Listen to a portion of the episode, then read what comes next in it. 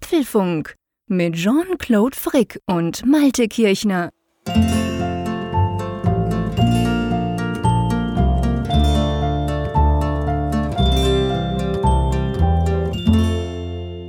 Apfelfunk 193 und ich melde mich ein vorerst letztes Mal aus dem Studio in Hamburg, hier an der Elbe. Ich gucke mal wieder raus auf Hochhäuser und lieber Jean-Claude, ich musste ja sagen, ich habe dir eine Apfelfunkspende vorenthalten. Du hast mir eine Apfelfunkspende vorenthalten. Na dann erzähl mal, was haben wir denn gekriegt? Ein Fisch? ja, so fast. Also es war ein Burger. Und zwar ich, bin ich gestern mit äh, unserem lieben Apfelfunkhörer Michael oh, äh, cool. äh, essen gegangen, der uns ja auch ja damals in, in Frankfurt ja genau. erzählt hat über sein damaliges Business. Und ähm, ja, am Ende meinte er halt, als ich gerade das Portemonnaie zückte, nee, nee, das geht auf meine Rechnung, hat mich eingeladen zum Essen und sagte halt, das wäre seine Spende an den Apfelfunk. Und ich habe natürlich pflichtbewusst gleich gesagt, oh Michael, das können wir nicht tun, der arme Jean-Claude. Dann hat er gesagt, nee, der hätte ja auch herkommen können. Stimmt, genau, ich war schließlich selber schuld. Warum komme ich nicht zu euch hoch? ah, das ist aber cool, das freut mich doch. Erstens, dass du ihn getroffen hast, dass er uns quasi dahingehend unterstützt, dass er dir was zu essen spendet. Das ist natürlich sehr, sehr lustig. Ich habe mir schon gerade, du hast, du hast leider ja vorhin gesagt, ich bin in Hamburg an der Elbe. Ich wollte den dummen Nordseespruch wieder bringen. Längere, oh, ja. Äh, Le Leute, die schon länger dabei sind beim Apfelfunk, wissen ja das. Der, der Malte ist ja da sehr genau. Also Hamburg hat ja mit der Nordsee offenbar nichts zu tun. Für mich als Schweizer ist natürlich alles das Gleiche, einfach da oben im Nebel.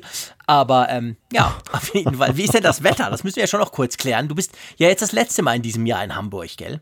Du warst ja einige bin, Male jetzt. Ja, genau. Ich war ja ein Jahr lang, war ich ja ständig unterwegs, jeden Monat irgendwo Hamburg, Berlin oder eben auch in den USA, aber meistens in Hamburg. Und das ist jetzt tatsächlich der Abschluss des Fellowships, über das ich ja auch einige Male berichtet habe. Mhm. Ja, und das Wetter ist, momentan ist es dunkel draußen. Ja, ey, das hatten wir letzte Woche schon. Es ist immer dunkel, wenn wir aufzeichnen, mein Lieber. Wir nehmen das ja am Mittwochabend auf. Es ist gerade 22.15 Uhr. Aber nein, also der heutige Tag, es war trüb. Es war recht kühl und ja, ein paar lichte Momente dazwischen. Aber es ist schon arg herbstlich. Also es ist jetzt nicht mehr so die schöne Outdoor-Saison, auch nicht mehr in Hamburg. Ja gut, das hätte mich jetzt auch echt gewundert. Bei uns ist es nämlich ungefähr ähnlich. Und ich meine, wir sind ja hunderte ja mein Gott, viele hundert Kilometer südlicher als du. Also von dem her darf das durchaus auch so sein. Ja, du, aber ähm, wollen wir mal zu unseren Themen kommen? Bei dir wachsen auch Palmen, habe ich letztens gesehen, ne? Ja, also irgendwo wachsen immer Palmen, natürlich, klar. ja, das stimmt, aber das war ganz witzig. Ich war, ich war am Samstag mal kurz am Genfer See.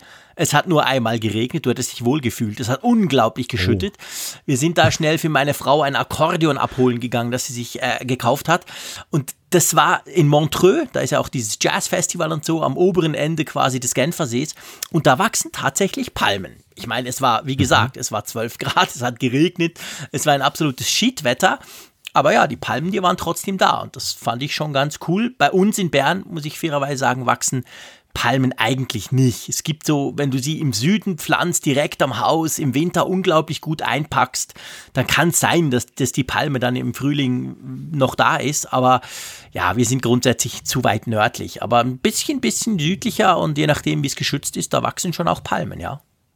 Mhm. Ja, ich sehe das immer manchmal auf deinen Twitter-Bildern, dann, dass da so ein paar Palmen da drauf sind. Und ich weiß ja, Schweizer reisen nicht sehr weit. Also so ein Wochenendausflug bei dir kann ja nur in einem Umkreis von 50 Kilometern stattfinden. Na, also ich bitte dich, ja. Das war erstens 100. Für den Schweizer schon eine ziemliche Reise. Und, ähm, aber du hast recht. Und du musst, man muss natürlich dazu noch wissen, ich mag Palmen. Ich finde Palmen echt cool. Ich meine, natürlich, mhm. Palmen stehen irgendwie auch für warm und für Sonne, was eher so meine Wetter, Wettervorlieben sind als irgendwelche Regen und Grau. Von dem her, wenn ich irgendwo eine Palme sehe, und ich meine, ich kann schon an den Thunersee fahren, 40 Kilometer, und da hat es auch Palmen tatsächlich draußen, je nachdem, in der einen oder anderen Ecke. Und das finde ich dann halt cool. Und dann werden die dann entsprechend fotografiert. Ich kriege dann auch immer wieder Reaktionen, meistens aus dem hohen Norden, wo mir Leute schreiben, was, bei euch hat ja Palmen ist ja krass. Ich meine, die denken jetzt wahrscheinlich, bei uns wachsen überall Palmen. Das stimmt natürlich nicht. Das sind meistens, also die da in Montreux schon, die sind fix, die sind auch nach dem Winter da, die kann man auch nicht wegnehmen. Die am Thuner See, wo ich ganz nahe davon wohne, das sind mehr so, die stellst raus im Sommer und jetzt müssen die dann halt langsam mal wieder irgendwo in ein Gewächshaus rein. Also das ist nichts Richtiges. Aber ja, gibt's, gibt's bei euch nicht, oder? Nein, um Gottes Willen, Palmen. Also sicherlich kann man hier irgendwie auch welche anpflanzen, aber ich gehe mal nicht davon aus, dass das hier besonders äh, beständig ist. Aber ich stelle mich dir gerade dich gerade vor mit einer Kokosnuss mit zum Strohhalm. Naja, also solche Palmen sind es ja dann auch nicht. Also eine Kokospalme habe ich in der Tat noch überhaupt nie gesehen. Weil die ja. Palmen, den ich meine, in Kalifornien gibt es ja auch Palmen, das hast du ja auch gesehen. Da gibt es ja, ja, ganz klar. viele, aber ich glaube, das sind auch nicht Kokospalmen, oder? Nee, die Und ich meine, in Südfrankreich, wo ich früher jahrzehntelang immer in den Ferien war, da gibt es natürlich auch viele Palmen an der Côte d'Azur oder so. Aber auch die haben, glaube ich, keine Kokosnüsse. Also ich glaube, das. du, komm, lass uns zu den Themen kommen, dann reden wir Themen, über etwas, genau. wo wir uns auskennen. Von Palmen genau. haben wir genau. ganz ehrlich gesagt keine Ahnung. Genau, das erste Thema ist eines, äh, ja, ist ein Blick in die Zukunft. Es geht um das Jahr 2020 und da mehren sich die Gerüchte, dass das was mit AR und ARM zu tun haben könnte. Hey, wir sprechen über den Chrome-Browser, der ein super spannendes Update bekommen hat. Noch eine Zukunftsfrage, aber eigentlich eine, die wir schon lange uns stellen. Wo bleibt Photoshop für das iPad? Wo bleibt iOS 13.2 und warum könnte es sehr, sehr bald kommen? Wo bleibt die funktionierende Bildschirmzeit, ist die nächste Frage, aber es ist eigentlich das Thema, ist, sie ist nutzlos bei macOS Catalina, so zumindest die Kritik. Genau, wir sprechen über Apples Ärger mit China in Hongkong. Ja, und dann sprechen wir natürlich über die Umfrage der Woche und Zuschriften unserer Hörer. Da kriegen wir sicherlich auch noch eine rein hier aus ja, Hamburg und Bern. Aber natürlich, das schaffen wir auf jeden Fall. Wir, die uns so kurz halten, überhaupt kein Problem. Wir haben so wenige Themen, da sind ja in fünf Minuten schon da. Also schauen wir mal. Ähm, ja, du, äh, lass uns loslegen. Es geht ums Jahr, du hast vorhin gerade gesagt, es geht ums Jahr 2020. Also, ich weiß, was lustig ist als du das vorhin gesagt hast, dachte ich so, wow, krass, Future und so. Das ist ja schon in drei Monaten. Also so wahnsinnig weit ist das Jahr 2020 nicht mehr weg, aber für mich tönt das noch so irgendwie so nach Zukunft. Ähm, was soll denn da geplant? Da gibt es ja einen spannenden Bericht und es geht für einmal nicht ums iPhone 12, das dann wieder ganz anders aussehen soll oder so, sondern mehr so ein bisschen ja, um die generelle Strategie, oder? Ja, das Jahr 2020 soll laut einem Bloomberg-Bericht ein Jahr mit großen Veränderungen sein bei Apple. Wir haben ja nun ein Jahr hinter uns. Wir haben ein iPhone, das in dritter Generation das gleiche Design hat, hatte noch kein 5G, also alle vermuten, dass es nächstes Jahr kommt, aber da ist noch mehr. Es soll angeblich eben jetzt dann der Zeitpunkt gekommen sein, dass bei den Macs die ARM-Prozessoren, die ja bislang in iOS-Geräten eben da werkeln, dass die eben den, den Intel-Prozessor ablösen könnten und gleichzeitig dann ist auch die Rede von AR-Brillen also Augmented Reality. Wir wissen ja alle, Apple hat ja AR-Kit rausgebracht, diese Software-Schnittstelle, mittlerweile schon in Version 3.0, aber naja, so richtig durchgesetzt hat es sich nicht. Alle warten auf das Hardware-Utensil. Angeblich könnte es ja im Jahr 2020 soweit sein. Lass uns diese beiden Dinge mal vielleicht getrennt anschauen. Lass uns gleich mal mit, mit, mit, äh, mit Augmented Reality ähm, anfangen. Du hast es ja erwähnt, Apple ist ja da eigentlich sehr stark involviert. Apple sagt auch immer wieder, vor allem gerade der Tim Cook sagt auch immer wieder, wie toll das sei und wie wichtig das auch sei und so. Aber du hast es auch gesagt, so richtig gezündet im Sinn von, dass jeder jetzt in seiner App das drin haben muss und will, hat das Ganze ja noch nicht.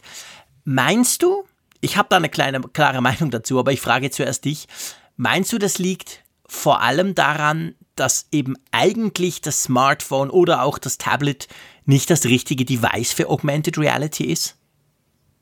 Ja, maßgeblich. Also ich glaube schon, dass wenn AR eine Chance hat bei den Menschen, dann nur in Verbindung mit geeigneter Hardware. Weil es ja am Ende so ist, ich frage mich ja bei vielen Anwendungen, was nützen sie mir oder was nützt es mir, dass ich das Echtbild angereichert durch Informationen sehe, wenn ich am Ende ja doch dann den Bildschirm hochhalten muss, dann kann ich eigentlich auch das Echtbild draußen lassen aus dem Phone und dann soll es mir einfach verdammt nochmal nur dann die Information auf dem Display anzeigen. Also Beispiel Navigation. Warum soll ich jetzt dann irgendwie, Google hat das ja ganz witzig gemacht, es gibt ja so eine Beta-Funktion, dass man in der Google Maps App dann eben dann sich dann einblenden lassen kann auf dem Asphalt die Pfeile, wo man langgehen muss, aber dann muss man ständig das Handy vor sich halten, die Kamera so, dass man eben auch dann die Umgebung sieht. Und da fragt man sich ja ernsthaft, was soll der Blödsinn? Und mit einer AR-Brille wird aus dem Blödsinn plötzlich etwas ganz Tolles, nämlich ich sehe das wirklich in meinem Sichtfeld und ich ja, habe eine ganz neue Wahrnehmung. Geht mir ganz genau gleich. Also ich finde auch, Augmented Reality ist witzig, immer beim ersten Mal. Also es gibt auch so Apps für Kinder, die sind wirklich lustig und das finden auch die Kids immer, wow, cool, guck mal, da läuft jetzt ein Löwe auf meinem Tisch rum und so. aber dann, dann, abgesehen von diesem Show-Effekt, ähm, ist es dann halt relativ schnell auch mal vorbei. Und ich denke auch, wie du sagst, wenn man das im Alltag irgendwie verankern will, so dass man es eben wirklich möglichst oft auch braucht und oft auch sehr praktisch findet. Ich meine, das mit den Navigationsgeschichten ist ja eigentlich wahrscheinlich das, das, das Beispiel, was jedem dann in den Sinn kommt, wo ich auch finde, ja, super cool, bitte zeig mir diesen blöden Pfeil endlich auf der Straße und nicht irgendwo in der App und ich laufe dann in die falsche Richtung und so. Aber das wiederum, da bin ich ganz bei dir, macht tatsächlich eigentlich nur so richtig Sinn, wenn du das Ding ja halt dir auf die Nase setzen kannst oder so. Also ich meine, ich bin ja, ich, ich habe das schon auch gesagt hier im, Apfelfunk, ich, ich fand ja schon die Google Glass bei allen Problemen, die wir auch schon ausführlich diskutiert haben, ähm, fand ich ja genial und ich finde die noch heute faszinierend. Und wenn sowas in der Richtung, also sagen wir einfach mal eine Brille mit einem Bildschirm, wo du halt durchsiehst, wo du dir halt Dinge einblenden lassen kannst, kontextbezogen dadurch das, was du siehst, das finde ich nach wie vor eine super, super spannende Sache. Ich frage mich halt, kann das sein, dass Apple damit schon nächstes Jahr um die Ecke kommt? Ich meine, seien wir ehrlich, selbst vom ersten iPhone hat man, man sagt zwar keine Prototypen und nichts, aber man wusste zumindest mindestens zwei, drei Jahre vorher, dass sie da an was dran arbeiten. Und ich hatte bis jetzt bei Augmented Reality und dieser Augmented Reality Brille von Apple eher so ein bisschen das Gefühl, man geht davon aus, weil Augmented Reality so wichtig ist für Apple, da werden sie ja wohl auch eine Brille machen, aber so richtig mhm. konkret ist ja das nicht. Oder täusche ich mich da? Ja, die das ist ein interessanter Gedanke. Das ist ein interessanter Gedanke, ähm, denn in der Tat, also die AR-Brillengerüchte leiten sich ja allesamt davon ab, dass man eben AR-Kit hat. Genau. Also es wird eher als logische Schlussfolgerung gesehen, denn als äh, wirkliche Entwicklung, aus der was geleakt ist. Keiner hat ja irgendeinen Prototypen genau. gesehen. Es gab zwar mal so Andeutungen in der iOS-Firmware, äh, dass man da irgendwas entdeckt hat, von dem man meinte, es könnte in die Richtung gehen. Aber naja, so richtig äh, ja plausibel und, und, und visuell ist das Ganze ja am Ende auch nicht geworden. Du hast allerdings noch einen weiteren Punkt da angesprochen, der ganz interessant ist, nämlich, äh, dass es eine spannende Sache ist. Ich, ich denke auch, also mir fällt das gerade hier so im Kontext der Großstadt auf. Ich saß heute Morgen beim Frühstück in einer Bäckerei, da saß eine Familie, zwei Eltern, zwei ähm, ja, Kinder im Teenageralter, alle vertieft in einer krummen, nicht rückenfreundlichen Haltung auf ihr Smartphone. Und ähm, in, in der U-Bahn, wenn du hier in Hamburg mit der U-Bahn durch die, in der Hochbahn heißt sie ja hier, obwohl mhm. sie auch häufig tief fährt, aber sie fährt auch mitunter hoch, ähm, da, da siehst du es eben auch. Also das Smartphone ist halt so allgegenwärtig und die Leute gucken ständig drauf und es wäre natürlich für ihre Haltung und insgesamt für ihr Leben, wenn sie sowieso ständig drauf gucken, ja viel angenehmer, denn wenn sie viele Bildschirminhalte sich halt in ihr Sichtfeld rücken könnten. Trotzdem frage ich mich, bei aller Faszination, wir beide sind Geeks, wir beide würden diese Brille selbstverständlich testen und tragen. Ja, aber sowas von sofort. Aber ist, ist denn nicht nur technologisch, ist auch die Gesellschaft schon reif für so eine Brille? Ich weiß, das ist immer eine ziemlich, ziemlich Orakelfrage, denn man, man konnte natürlich auch fragen, sind die Menschen reif für AirPods, sind sie reif für eine Apple Watch, waren sie reif für das iPhone 2007? Aber wie schätzt du das ein? Ich meine, die Google Glass Brille hat uns ja so einen kleinen Vorgeschmack gegeben, wie die Menschen, wie die Gesellschaft das fand. Ja gut, ich meine, das Problem bei der Google Glass war natürlich, dass, also ich sag mal, die war, also vorne anfangen, das war, das war noch ein paar Jahre vorher. Also da waren wir alle noch, salopp gesagt, noch zu wenig weit oder zu wenig reif, um es mit deinen Worten zu sagen. Dann wurde natürlich extrem auf die Kamera fokussiert. Sicher eine Rolle gespielt bei der Diskussion hat auch schon damals dass es halt eben Google war und man wusste, hey Google, das sind doch die, die alle unsere Daten haben und das sind doch die, die eigentlich wissen, wo ich vorgestern war, etc. pp. Also diese Kombination hat natürlich und dazu eben, dass es Jahre vorher war, als wo wir heute stehen, das hat sicher dem ganzen Projekt nicht geholfen und darum ist das Ganze ja dann auch relativ schnell wieder gestorben, jedenfalls anhand, was sich Google ja ursprünglich vorgestellt hatte. Das sollte ja schon ein Consumer-Device werden, ist es dann ja eben aus den genannten Gründen nicht geworden. Ich glaube heute, ich meine, wir haben das schon oft diskutiert, Erinnerst du dich bei Google Glass, diese ersten Demos, die haben sehr stark auf diese Kamera fokussiert. Hey, da kannst du aufnehmen, guck mal mit einem mhm. Klick und dann machst du da Videos und so. Wir sind uns einig, so eine AR-Brille muss eine Kamera haben, weil sonst geht halt AR nicht. Also ich meine, so du kannst es, die ja. halt nicht weglassen. Das ist letztendlich, das ist der Punkt. Also da kommst du nicht drum rum. Das geht nur so. Aber die Frage ist halt, wie du das einerseits verkaufst, andererseits wer dahinter steht und wie du halt den Fokus legst. Also salopp gesagt, stell dir vor, Apple macht so ein Teil und du kannst die Kamera tatsächlich nicht brauchen für Fotos oder Videos, sondern die ist mhm. quasi nur damit die Brille weiß, was du siehst und dir halt eben den Strich an der Straße einblendet, wo du abbiegen musst.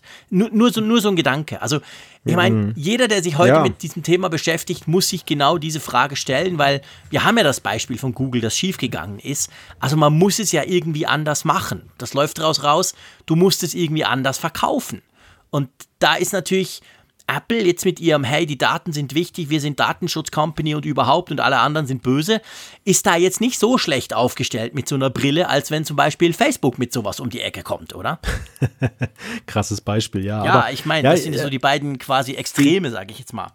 Vielleicht ist aber auch die Frage einfach erstmal die, wie wird denn diese Brille displaytechnisch beschaffen sein?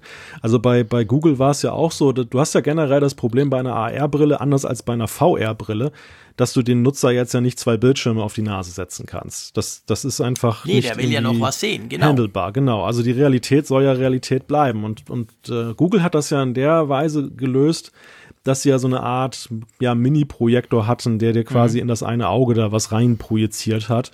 Und äh, dadurch hattest du, oder so ein kleiner Mini-Bildschirm, der mhm. aber vor deinem Auge sehr groß wirkte. Dadurch haben sie dieses Problem ja gelöst. Ähm, man könnte jetzt sagen, okay, in, in, Sachen AR war ja die Google Glass noch überhaupt nicht weit. Nee. Also da, da wäre die Kamera fast entbehrlich gewesen. Sie, die hatte ja tatsächlich lustigerweise dort vor allem Aufnahmefunktion und weniger. Ja, genau. Ich meine, die hatte auch viel zu wenig Power, das Teil. Das war ja nach bei, einer halben Stunde leer und überhaupt. Also genau.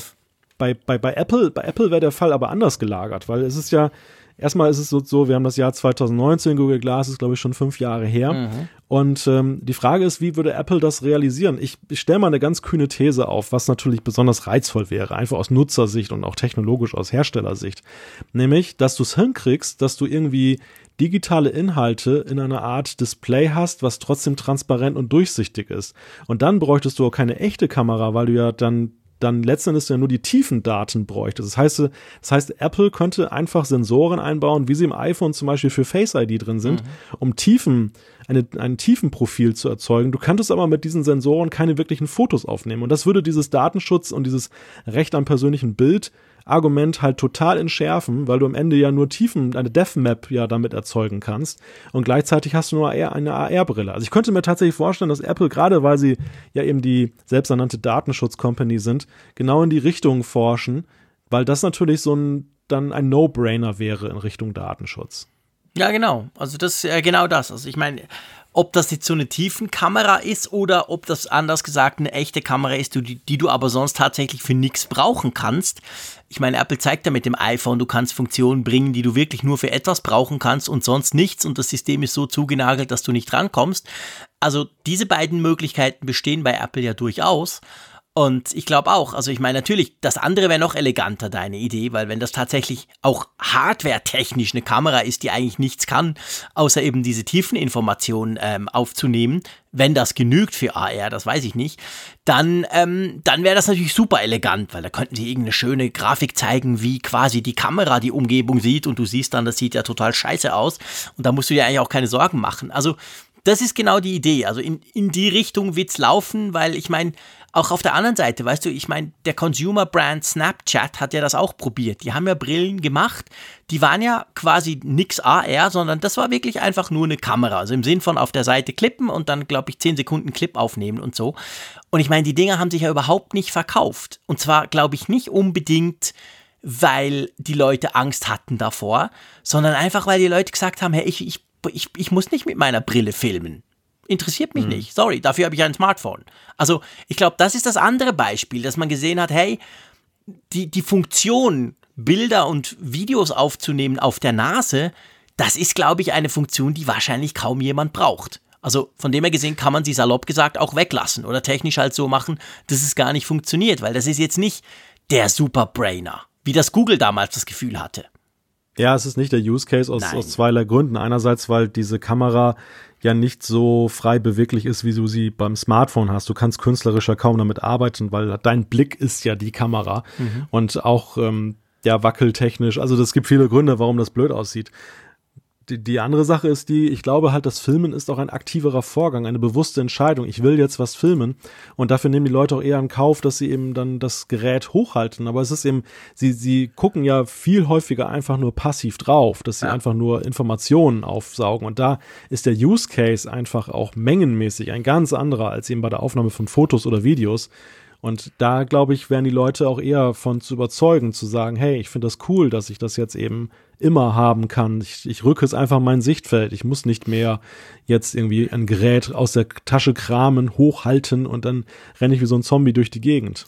Die Frage, die sich halt stellt, ist, wenn du jetzt dieses Konzept von so einer AR-Brille ein bisschen weiterspinnst, stellt sich ja schnell die Frage, es gibt ja eigentlich zwei Möglichkeiten, was du damit machen kannst. Es gibt eine Möglichkeit, dass du sagst, hey, das ist eigentlich blöd gesagt nur ein Display. Der blendet dir da Dinge ein, du kannst das konfigurieren, du hast eine App drauf auf deinem iPhone, so ähnlich wie, wie, wie die Apple Watch App quasi. Da kannst du gewisse Konfigurationen machen, zum Beispiel welche Notifications willst du sehen. Yeah, geil, Twitter in die ganze Zeit vorne dran, ich freue mich schon drauf. Ähm, also das könnte man dann einstellen. Aber dann, angenommen, sie machen das, würde ich sofort kaufen, finde ich cool.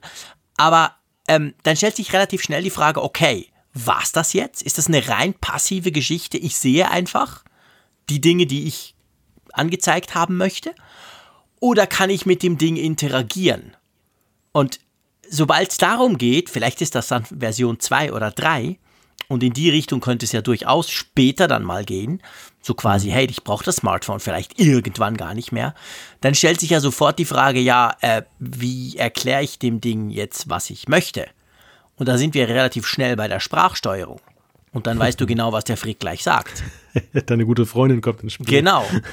Also von dem her gesehen, dann behalte ja. ich lieber mein iPhone und, und tippst da drauf rum. Also das ja, ist natürlich das, ein Problem. Ja. Wenn, wenn Apple das am Anfang so als Bildschirmding macht, okay. Aber das Gesamtkonzept, vielleicht ganz langfristig sogar wegzukommen vom Smartphone, da hat natürlich Apple ein Problem mit der blöden Tante, die nichts kann und alles falsch versteht. Ja, und, und ungeachtet dessen, ich glaube, es ist doch eine Glaubensfrage. Also ich glaube, es wird ein harter und langer Weg werden, die Menschen tatsächlich davon zu überzeugen, das Smartphone aus der Hand zu legen, weil das dauert ewig und es das dauert auch anders ewig. funktionieren. Ich kann ja im Zug ja. nicht mit meiner Brille quatschen, wenn das alle tun. Also pff, ich meine, ich schreibe so viele Dinge im Zug, auch auf dem Smartphone. Ich haue so viele Tweets zum Beispiel raus. Wenn ich die alle diskutieren würde, mein Gott, das will ja niemand. Also ich meine, selbst die erste Google Glass hatte ja auf der Seite so ein kleines Touchpad. Also die Bedienung war, die, die hatte zwar auch den Google Assistant schon drin, aber die hatte so ein Touchpad, wo du quasi, ich weiß nicht, vorne swipen, zurückswipen, Doppeltap und so konntest du gewisse Dinge einfach bedientechnischer Natur tun, die du selbst mit Sprache, äh, die einfach keinen Sinn machen. Also irgend sowas müsste es wahrscheinlich sowieso haben, oder? Ja, ja, ja, ich meine, klar. Stell dir mal also vor, die Benachrichtigungen, wenn du mir jetzt schreibst, und dann, dann blendest das bei mir ein, während ich auf dem Fahrrad. Finde ich cool, dann kann ich gleichzeitig lesen. Aber ich will es ja dann weghaben. Das soll ja da nicht da stehen bleiben. Also, das sind alles so Fragen, die man natürlich, die ich super spannend finde, wo ich auch super spannend fände, wie dann Apple damit umgehen will. Vielleicht erfinden sie dann das erste richtige Brillen-GUI. Ja, das, das könnte sein, aber ich glaube, am Ende ist es nicht nur das. Es ist auch die Frage, so eine Brille, wir haben es ja bei der Apple Watch erlebt. Die Apple Watch ist ja weitaus intrusiver, was jetzt das Benachrichtigen zum Beispiel angeht über Neuigkeiten, als das eben das iPhone jemals war. Das iPhone hast in der Tasche, du, du, trotz Vibration und vielleicht auch Geräusch, hörst du es manchmal gar nicht, du spürst es gar nicht und hinterher siehst du dann, oh, 20 Nachrichten mhm. aufgelaufen. Während an der Apple Watch verpasse ich keine Nachricht und jedes Mal werde ich unterbrochen und gucke dann doch irgendwie drauf. Oder zumindest habe ich das Gefühl, ja. ich muss demnächst mal wieder drauf gucken, weil jetzt gerade hat es vibriert. Und genau. das, das hat ja auch schon was mit uns gemacht und das hat uns auch, glaube ich, also zumindest bei mir ist es so, dass ich auch teilweise meine Benachrichtigungseinstellungen hinterfragt habe ja, und manches rausgenommen habe, was mich den ganzen Tag über auf dem iPhone nie gestört hat.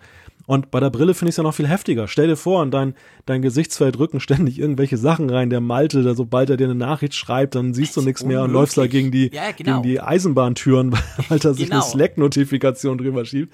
Also ich glaube, wir werden noch viel stärker als bislang unser, unser digitales Leben reflektieren. Und ähm, also ich glaube, die, die, die, die Funktion zum ähm, ja, muten und, und, und einstellen, die wird noch viel, viel wichtiger werden, als das bislang bei den Gadgets der Fall ist. Ja, das glaube ich auch definitiv. Also ich habe ja, ich, ich, hatte beim iPhone eigentlich immer alle Benachrichtigungen an, weil es mich wirklich interessiert. Aber wie gesagt, es stört ja weniger. mit der Apple Watch habe ich dann angefangen quasi zu, zu kategorisieren, was will ich nicht angezeigt bekommen, beziehungsweise was darf angezeigt werden, aber halt einfach still, dann kriege ich es eigentlich auch nicht mit auf der Uhr, außer ich gucke zufällig drauf. Und vor allem, was darf vibrieren und wie. Und das wäre natürlich bei der Uhr, äh, bei der Brille wahrscheinlich noch einen Schritt mehr. Also da würdest du natürlich noch viel defensiver das Ganze einstellen, weil du ja sonst quasi rein visuell belästigst wirst. Ja, aber spannend. Also was denkst du jetzt? Lass uns doch mal zum Anfang zurückkommen ähm, hm. dieser, dieser Bloomberg-Bericht. Meinst du irgend so etwas, was wir jetzt skizziert haben? Ich meine, wir sind jetzt wahrscheinlich fünf Jahre vorausgesprungen in unseren Ideen, aber meinst du irgend sowas kommt tatsächlich nächstes Jahr schon? Gibt es da so ein Prototyp von der Brille schon? Zeigen die an der, an der WWDC so eine Brille? Also was diese Meldung jetzt ein wenig entkräftet, ist ja, dass man fast schon sagen kann, alle Jahre wieder. Also die, das, was wir in diesem Bericht vorfinden, mhm. ist ja auch schon für 2019 diskutiert worden, wobei mit jedem Jahr, was vergeht, wird wahrscheinlicher quasi, ja, ja genau. Wird wahrscheinlicher und heißer diskutiert. Aber nun fragt man sich natürlich, ist es nur die klassische Wiedervorlage, die dann halt jetzt so, also ist, heizt sich die Spirale da selber an mhm. oder gibt es handfeste Gründe, warum das so ist? Das ist ja der beliebte Ming Chi Kuo aus ja. der Zuliefererkette, der Analyst, der immer wieder bemüht wird, aber auch der irrt ja bekanntlich manchmal, mhm. was eben solche Sachen angeht. Und, und das heißt ja auch nichts, wenn Apple zum Beispiel sich jetzt schon irgendwelche Zuliefererteile sichert dann heißt das noch lange nicht, dass die produktionsreif ist, sondern dass sie vielleicht alleine schon mal jetzt so den Markt sondieren und abchecken und Verträge schließen, damit sie eben bereit sind, wenn es soweit ja. ist. Und ja, also ist es, also die, die Frage, ist es nächstes Jahr soweit? Ich vermag es nicht zu sagen. Und die, die Bloomberg-Autoren halten sich ja auch ein Hintertürchen auf. Es steht im Artikel ja auch drin, dass wenn man bei Apple dann überraschend feststellt, dass sie noch nicht marktreif ist, dann werde man natürlich selbstverständlich sie verschieben. Also da hat man sich natürlich ein sehr elegantes Gerüchte-Hintertürchen eingebaut. Ja, ja, Deshalb genau. würde ich genau. mal so sagen, na, nach meinem Gefühl 30 Prozent Wahrscheinlichkeit. Ja, maximal würde ich auch sagen. Aber das Coole ist ja, wir können darüber sprechen. Ist ein super spannendes Thema. Also von dem her gesehen freuen uns solche Gerüchte auch, weil man kann sie dann aufnehmen, wenn das Thema eben spannend ist.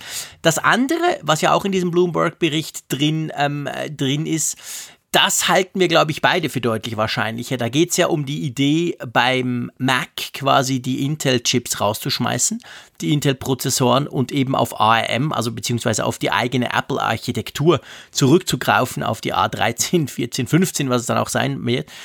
Das halte ich schon. Ich meine, da hat man ja eigentlich schon dieses Jahr an der WWDC eigentlich so ein bisschen drauf gewartet und dachte, da kommt vielleicht so ein Prototyp oder so. Es kam dann gar nichts, war dann gar kein Thema. Aber ich glaube schon, also ich meine, dass Apple das tun möchte, dass sie das tun werden, dass sie da wahrscheinlich dran arbeiten, das gilt ja als ziemlich gesichert, oder? Ja, es, es gibt zumindest deutlich mehr greifbare Anzeichen dafür, dass Apple diesen Weg beschreiten könnte oder beschreiten wird. Das fängt ja damit an, wie sie uns dieses Jahr beim iPhone mit dem ja, mit geschwellter Brust sozusagen eben dann ihre wahnsinnigen Bemühungen um die eigenen Chips dargestellt haben, welche, welche Fortschritte sie erreicht haben, wie leistungsfähig die Dinger mittlerweile sind. Und natürlich fragt man sich ja mittlerweile schon zwangsläufig, warum, wenn ihr so tolle Chips habt, behaltet ihr die nur jetzt bei den iOS-Geräten? Warum kommt das nicht jetzt auf den Mac? Das, das wäre doch fantastisch, gerade für die mobilen Macs, eben auch mit Blick mhm. auf Stromsparen, Effizienz, Leistungsfähigkeit und so. Und ähm, ja, die, die, die Entwicklung geht ganz klar dahin, dass das augenscheinlich Apple Ambitionen hat, eben auf dem Mac das zu machen. Softwareseitig natürlich ganz klar durch Projekt Catalyst, also das in diesem Jahr mit macOS Catalina eingeführte Verfahren, dass ich eben ganz einfach iPad-Apps dann portieren kann als Entwickler für den Mac. Aber noch idealer wäre es natürlich, wenn dann im Hintergrund auch noch dann die gleiche Chip-Architektur läuft. Es gibt einige Gründe, das zu glauben, dass es in die Richtung geht. Ja, das glaube ich auch. Also ich, ich denke, und ich denke auch, also ich meine, Apple kann da, kann da und wird da zweigleisig fahren und zwar jahrelang. Also ich meine, ein, ein, ein Mac Pro, ein iMac Pro, vielleicht generell die iMacs die werden nicht so schnell umgestellt werden müssen. Aber ein, ein MacBook Air oder eben sogar das MacBook, das ist ja meine Theorie, die ich habe schon, schon länger, dass ich denke, das kleine Fisselchen, das MacBook, das kommt wieder, aber eben dann mhm. mit einer ARM, mit dem ARM-Chip drin und vielleicht mit zwei oder drei oder vier von denen drin und so. Also das, das kann ich mir absolut vorstellen, dass sie dann halt einfach so doppel, doppelgleisig fahren und dann vielleicht ganz langfristig sogar auch in den ganz äh, heavy Maschinen die, die, die Intel-Chips komplett rausknallen. Ja, der Punkt ist ja für Apple, es geht ja nicht nur darum, dass sie tolle Hechte sind und jetzt so tolle Chips bauen können, sondern es geht ja zumindest jetzt mal aus der öffentlichen Wahrnehmung her betrachtet, und das sind ja wir, die wir darauf gucken, es gibt ja eigentlich kein Zuliefererthema für Apple, was so ärgerlich in den letzten ja. Jahren war, wie das Thema Chips.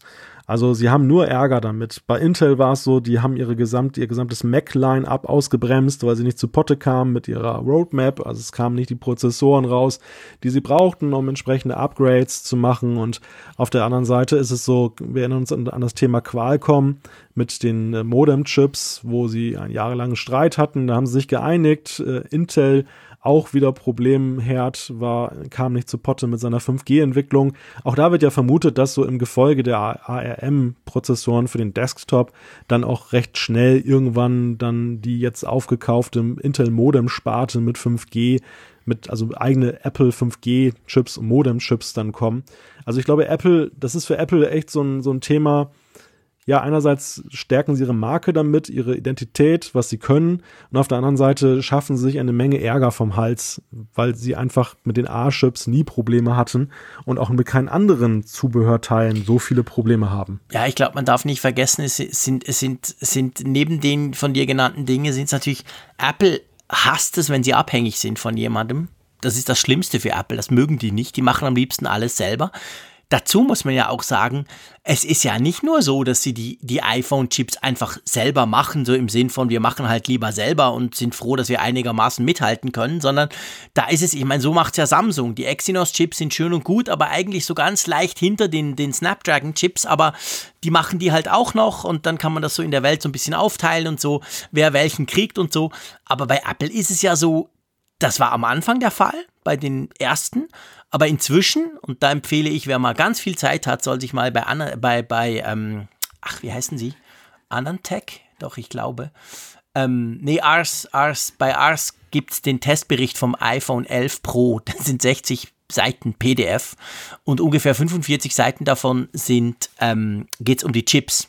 Und die haben das unglaublich, das machen die jedes Jahr. Die nehmen diese ganze Geschichte komplett auseinander, wie, wie diese Chips. Und die sagen irgendwie, Apple ist mindestens zwei bis drei Jahre voraus vor der Konkurrenz. Mhm.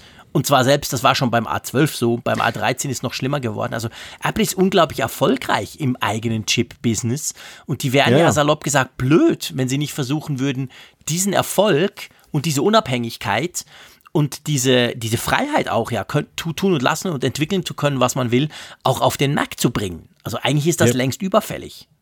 Ja, die haben, also Apple hat aus der Not eine Tugend entwickelt. Ja, genau. Sie, sie, sie haben sich nicht nur von diesen Qualcomm-Chips emanzipiert, die ja sonst fast alle Hersteller einbauen, ihre Smartphones, sondern sie haben eben dann auch eine wirklich selbstbewusste mittlerweile äh, Chipsparte aufgebaut, die eben auch ihrer Zeit voraus ist. Was natürlich auch ein bisschen damit zu tun hat, dass die Apple-Chips jetzt auch nicht so auf Kompatibilität getrimmt werden müssen, wie zum Beispiel die Qualcomm-Chips, die Snapdragons, ja. die natürlich mit allen möglichen Systemen zusammenarbeiten sollen. Genau. Ähm, aber das, das braucht Apple ja nicht. Apple kann sich da voll und ganz auf das Zusammenspiel mit der Software konzentrieren und ich glaube, da liegt auch ein Schlüssel zum Erfolg. Du hast gerade gesagt, Apple mag keine Abhängigkeiten. Das stimmt grundsätzlich, ist auch mein Empfinden.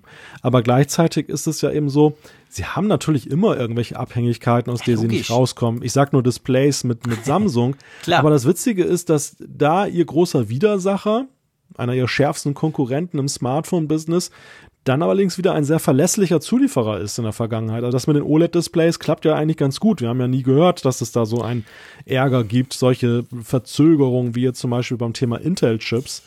ja, da darf man, da darf man natürlich nicht vergessen, ich meine, Samsung ist so ein Name, da denkt man, nö, das sind doch die, die die Smartphones machen. Aber die Samsung ähm, Grafik, also die, die Samsung Bildschirmsparte, natürlich gehört die am Schluss zu Samsung, aber ich meine, Samsung ist ja quasi Südkorea, ist ja eigentlich ein Land, das ist so groß, das ist ja nicht einfach irgendeine kleine Firma.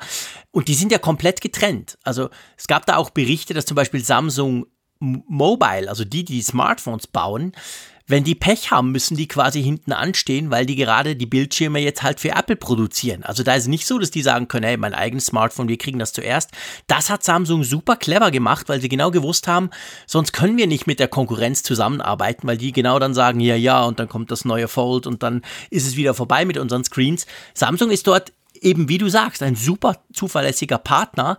Und ich meine, Apple hat ja das auch noch nicht entweder nicht geschafft oder vielleicht sogar gar nicht probiert, das quasi komplett alleine zu tun. Sie verlassen sich da immer noch sehr stark auf Samsung, aber das scheint, scheint offensichtlich gut zu funktionieren, im Unterschied zu Intel, wo sie immer wieder warten müssen. Ja, und ich glaube auch, dass Apple aber momentan noch andere Probleme hat, was jetzt die ja. Produktion angeht, weil ja das große Thema international ist ja mit den US-Handelssanktionen gegen ähm, China und überhaupt diesem Handelskrieg ja momentan, dass Apple eher überlegt, und auch das ist ein offenes Geheimnis, wie können sie ihre iPhone-Produktion zumindest ein bisschen diverser aufstellen, also dass sie nicht nur von China abhängig sind. Es ist ja zuletzt jetzt auch so gewesen, dass zum Beispiel das iPhone 10R jetzt ja angeblich auch in Indien fertigen. Mhm und nicht mehr nur in China. Ja. Und äh, ich glaube, sie werden Däubel tun in der aktuellen Situation, jetzt noch da weitere Fässer aufzumachen. Zuallererst geht es mal darum, dass sie da, glaube ich, in ihrer Hauptfabrikation dann da gucken, dass sie ein bisschen aus diesem Feuer rauskommen. Ja, genau, das ist definitiv so.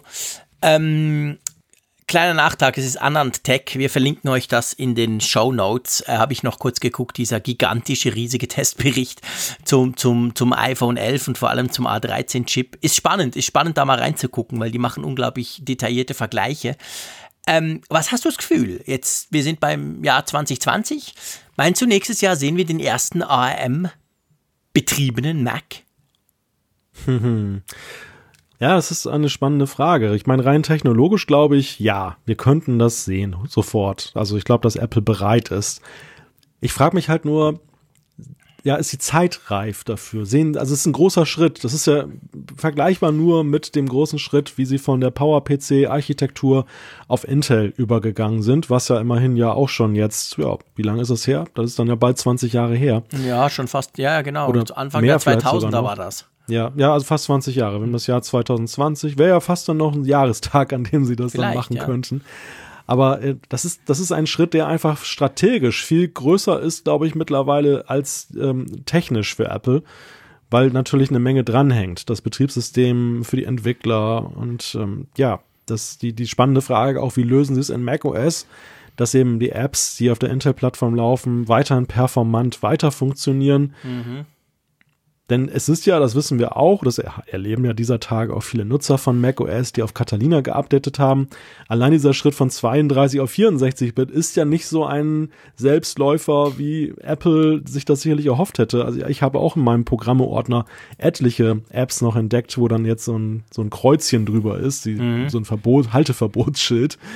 Und äh, ärgerlich für den Nutzer, aber ähm, ja, also wenn so ein kleiner Schritt, so, so, eine, so eine kleine Aktualisierung schon solche Probleme bereitet, was ist dann erst mit einem Chipsatzwechsel da dran? Ja, ja, ich meine, das ist natürlich eine, eine Riesenkiste, aber ich sag mal salopp, ich als Kunde, sie müssen halt irgendwas machen, dass ich mich nicht, A, nicht drum kümmern muss. Es muss, es muss eine Emulation geben, die einfach sauber funktioniert, so wie das damals beim Schritt von PowerPC auf Mac, äh, also auf Intel ja auch war. Da konntest du die PowerPC geschriebenen Apps ja auch laufen lassen in irgendeiner Umgebung. Also es muss natürlich irgend sowas sein und dann natürlich parallel müssen die Entwickler quasi ins Boot geholt werden, um denen aufzuzeigen, hey, eure Apps läuft viel besser und viel schneller, wenn ihr die dann neu kompiliert und neu macht. Ich meine, dafür wäre natürlich letztendlich die WWDC genau richtig, dass man quasi an der WWDC, ich sag mal, Prototypen oder vielleicht auch einfach ein Modell vorstellt und sagt, hey Freunde, das ist jetzt quasi the road to ARM, dauert zwar noch ein paar Jahre, aber hier könnt ihr schon mal eure Apps testen, hier könnt ihr schon mal was tun. Und da muss man denen halt die ganzen, ähm, die ganzen Entwicklungsumgebungen so an die Hand geben, dass das einigermaßen einfach funktioniert, weil natürlich wird Apple nicht hingehen und sagen, hey, ähm, die nächsten MacBooks und die übernächsten MacBook Airs und das MacBook Pro dann im Sommer, die sind jetzt alle auf ARM, weil da muss ja die ganze Infrastruktur rundherum muss ja zuerst stehen. Also ich glaube, wenn, dann werden sie das an der WWDC ankündigen, Werkzeuge ja. mal vorstellen und dann dauert es aber noch eine ganze Weile, bis sie dann wirklich das erste Gerät für, für uns Konsumenten rausbringen. Ja, ist möglich. Also ich könnte mir auch vorstellen, dass äh, Catalyst in diesem Jahr so eine Art Beta-Test dafür mhm. auch war, ja. wo sie es ja ähnlich gemacht haben. Also auch da gab es ja lange Mutmaßungen, dass sie eben in die Richtung gehen könnten, gemeinsame Apps für iOS und den Mac ja. zu machen. Und das ist nicht nur ein Vorläufer jetzt in der Softwarefrage, es ist auch in, in der Machart ähnlich gewesen. Sie haben es in der WWDC weit vorher, Monate vorher angekündigt, die Entwickler hatten Zeit, es zu tun. Und ich glaube, ein Learning daraus ist auch, es reicht nicht, da jetzt zu sagen, hey, im Juni kündigen wir es an und im September kommen dann, kommt das dann schon. Weil nee. auch da ist es so, Catalyst-Apps, so unglaublich viele sind bislang nicht rausgekommen. Also es, es ist auch da aufwendiger, augenscheinlich für die Entwickler als eben gedacht. Und äh, wenn das schon so lange dauert, dann sollte man vielleicht für so einen Plattformwechsel dann doch ein, ja, ein Jahr vielleicht sogar einplanen. Ja, mindestens. Ja, das denke ich auch. Also mindestens ein bis zwei, vielleicht sogar drei Jahre muss das irgendwie A, parallel laufen, B, die Werkzeuge müssen da sein. Und vor allem, ich glaube, die, die, Werkzeuge und die Testplattformen, sage ich mal, müssen viel, viel, viel früher da sein, bevor dann für den Konsumenten so ein Gerät kommt. Weil stell dir vor, der kauft sich so eins und dann laufen all die Apps nicht oder alle extrem langsam. Diese Negativpresse, die will Apple ja definitiv nicht haben. Also von dem her gesehen, eben, ich glaube, das Thema ARM und 2020, das passt eigentlich nicht schlecht, aber es passt nicht so, dass der Frick sich dann so ein Teil kaufen kann, sondern es passt einfach in Bezug, dass an der WWDC zum Beispiel sowas vorgestellt wird, ein Weg skizziert wird, Werkzeuge zur Verfügung gestellt werden und dann passiert wahrscheinlich relativ lange nichts, bis dann irgendwann mal, mindestens ein Jahr später, das erste wirkliche quasi Modell für uns rausspringt, oder? Ich denke gerade so ein bisschen an die Elektroautos, wo du ja auch so eine in der Übergangsphase Benziner- und Dieselmotoren mit einem Elektromotor hast, mhm. diese Hybridfahrzeuge. Mhm. Was, was spricht eigentlich gegen ein Hybrid-Mac? Ja, du, ich meine, salopp gesagt, gibt es den Hybrid-Mac schon? Äh, ja, so einer steht bei mir. Ja, genau. Und du, du hast gerade auch so einen. Deiner hat ja, was hat deiner? Ein T1? Und nee, dein, du hast ein MacBook jetzt, gell? Das hat, glaube ich, den ja. noch nicht, oder? Aber äh, bei mir zum Beispiel ist ja ein T2-Chip in meinem iMac Pro drin. Ich meine, der macht nur so langweilige Sachen wie die FaceTime-Kamera steuern und beim Boot gucken, ob da alles brav ist und der Frick nicht irgendwas rumgeschraubt hat oder irgendein Ruski versucht, das Zeug zu knacken. Der macht jetzt noch nicht so wahnsinnig sexy Sachen. Ähm, aber hey, das ist ja der erste Teil. Und übrigens, für den gibt es sogar ein eigenes Betriebssystem. Das Ding nennt sich Bridge OS. Wenn du danach googelst, findest du ganz viele Leute, die sich drüber nerven, weil das Teil auch ab und zu abstürzt. Also ähm, ich hatte noch nie ein Problem, aber ähm, da gibt es ganz viele, die vor allem bei den MacBook Pros riesig, riesig Mühe haben damit. Aber ich meine, der T2-Chip, das ist ein reiner ARM-Chip von Apple, der ist ja jetzt schon in ganz vielen Macs drin. Und ich, ich gebe dir recht, ich meine, theoretisch könnte man ja dann so ein Modell rausbringen, ganz normaler Intel Mac mit dem vielleicht T3-Chip drin oder T4. Und der ist dann halt wirklich ein echter A13 zum Beispiel oder sogar ein A14 na gut, das werden sie nicht vor dem iPhone machen, aber sagen wir mal ein A13 und der hat dann so richtig viel Power und der darf dann auch mal was anderes machen als nur diese ganzen Hintergrundprozesse. Ja, das stimmt. Also ich glaube, Apple ist da schon so ein bisschen in diese Richtung unterwegs. Ja, zum Beispiel könnte man ja eben gucken, dass dann äh, gerade die System-Apps dann schon genau. davon Gebrauch machen. Also ja, für Apple wäre es ja ein leichtes, dass sie all diese Hintergrundprozesse, die uns mitunter ja auch ärgern, dass zum Beispiel die Fotos indiziert werden und so und dann genau. dem Prozessor die Leistung abnehmen, dass die schon auf diesem T-Chip laufen oder auf dem wie auch immer Chip und ähm, dann aber parallel halt noch die alteingesessenen Apps weiterhin auf dem Intel-Prozessor genau funktionieren. Also das, wäre schon eine sehr charmante Idee und ich glaube, das würde den Leuten das auch sehr schmackhaft machen. Natürlich gibt es technisch dann für Apple einige Probleme zu lösen. Ich sage nur Thema Wärme, aber ähm, ja, aber es ist glaube ich nicht unlösbar und es würde hätte nee. so viele Vorteile für alle Beteiligten. Und, ja. und bevor uns jetzt unsere Hörerschaft, die ja immer viel schlauer ist als wir zwei, wieder schreiben, das gibt sogar schon einen Use Case, der im Moment ja schon funktioniert. Wenn du so ein Videomensch bist und mit Final Cut arbeitest und du tust deine Projekte mit H265, ich glaube so heißt der Codec, das ist so ein MP4-Codec, wenn du das machst, diese Funktion, nur diese eine einzige Funktion bei Final Cut Pro, wenn du das rausrenderst, dann wird das lustigerweise, egal ob du ein iMac Pro, einen Schieß mich tot super Hype Mac hast, das wird auf dem T2-Chip gemacht. Und da gibt es auch lustige Benchmarks, zum Beispiel zwischen irgendwie einem MacBook Pro irgendwas und einem super iMac mit K, schieß mich tot, also nicht der Pro. Der hat ja den nicht. Also die, die normalen iMacs, weil, er die, weil du die ja noch mit Harddisk auch mit diesem Fusion Drive kaufen kannst, haben die ja keinen T2-Chip. Und dann siehst du, dass genau diese Funktion, aber nur die, Final Cut ist bei allem anderen langsamer auf dem iMac, äh, auf dem MacBook Pro, aber wenn du genau mit diesem Codec was rausrechnest, ist plötzlich das MacBook Pro massiv schneller, weil nämlich genau die Funktion, die haben sie in Hardware quasi in diesem T2-Chip nachgebildet. und das ist nur ein Ding, aber ich, ich bin völlig bei dir. Das könnte man ja nächstes Jahr erweitern. Könnten ja noch viel mehr Funktionen dazukommen. Also ich glaube, je länger wir darüber sprechen, Apple ist da schon dran. Also ich glaube, das, das geht einfach völlig unbemerkt als, als Normalnutzer mhm. und so müsste es ja eigentlich auch sein, oder? Also salopp gesagt, ich kriege beide Chips und irgendwann kriege ich nur noch den einen, aber ich merke eigentlich nichts davon. Ich wollte gerade schon ergänzen, je länger wir darüber sprechen, desto näher rücken wir dem Jahr 2020 auch bei unserer das Zeit, auch. die wir heute schon über das Thema sprechen. Das Aber auch. ja, also du hast recht, das, das ist halt so eine, ja, im Hintergrund laufende kleine Revolution und Genau. die haben wir bislang belächelt, weil wir immer gedacht haben, hm, ja, toll, dass sie so den T2 einbauen, tolle Sicherheitsfeatures und so weiter. Genau, aber interessiert powert, mich ja nicht. Der powert diese kleine Leiste da oben. Dann, Genau, der macht ein bisschen die- Touchbar-Zeug. die Touchbar und so. Aber nein, vielleicht äh, es ist ja der Terminator-Chip. Genau, der kann viel mehr, genau. Und ab und zu stürzt er ab, weil er sich mit dem Intel streitet und ihn auslacht und sagst, du altes Teil, du bist so langsam. Gut, also, das war's äh, vom Jahre 2020, würde ich vorschlagen.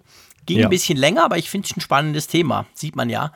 Kann man sich schön ein bisschen vorstellen, was sein könnte. Wir werden dann nächstes Jahr Bilanz ziehen, was daran davon wirklich kam.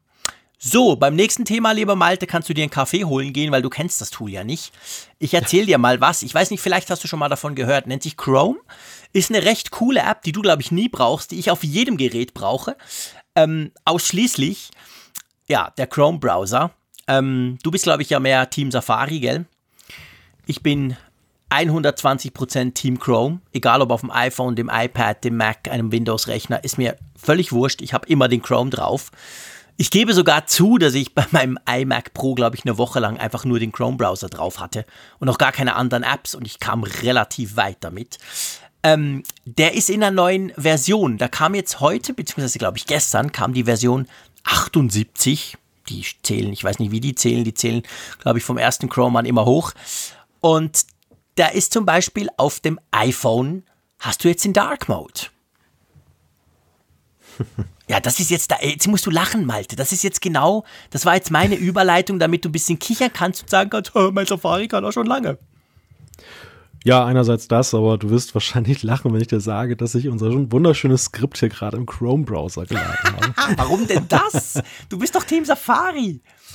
äh, ich bin Geht, geht äh, Google Docs, geht doch auch im Safari-Browser, oder? Echt? Das wusste ich noch gar nicht. ich, na komm, jetzt im Ernst, jetzt, machst du, jetzt, jetzt verunsicherst du mich, weil ich muss wirklich sagen, ich brauche den Safari zum Beispiel auf dem Mac wirklich nie. Ich habe nicht mal meine Lesezeichen importiert. Der ist völlig, der ist völlig ähm, stiefmütterlich eigentlich. Und auf dem iPhone braucht man ihn natürlich, weil wenn man einen Link anklickt, geht ja eigentlich im Allgemeinen der auf. Ja, ich bin so ein bisschen äh, Google, äh, ja, wie nennt man das? Also wenn man da kon konvertiert, genau, Google konvertiert. Ich habe konvertiert, äh, weil aus zwei Gründen. Ja, Der eine, der eine Grund ist, dass ähm, in, also im Büro bei mir, da ist normalerweise Firefox installiert. Da ist allerdings äh, auch der Chrome. Und bei dem Chrome habe ich den Vorteil, dass, weil ich den auch teilweise zu Hause nutze, habe ich dann Lesezeichen da drin, die ich synchronisiere. Genau. Und das ist, das ist einfach komfortabler. Der, der zweite Punkt zu Hause bin ich überhaupt auf den Chrome gekommen, auf dem iMac, weil irgendwann fing bei mir der Safari an, etwas zu lahmen. Und zwar in der Gestalt, dass wenn du ihn startest, dann kommt ja immer erstmal so diese meistbesuchten Links und Favoriten und so.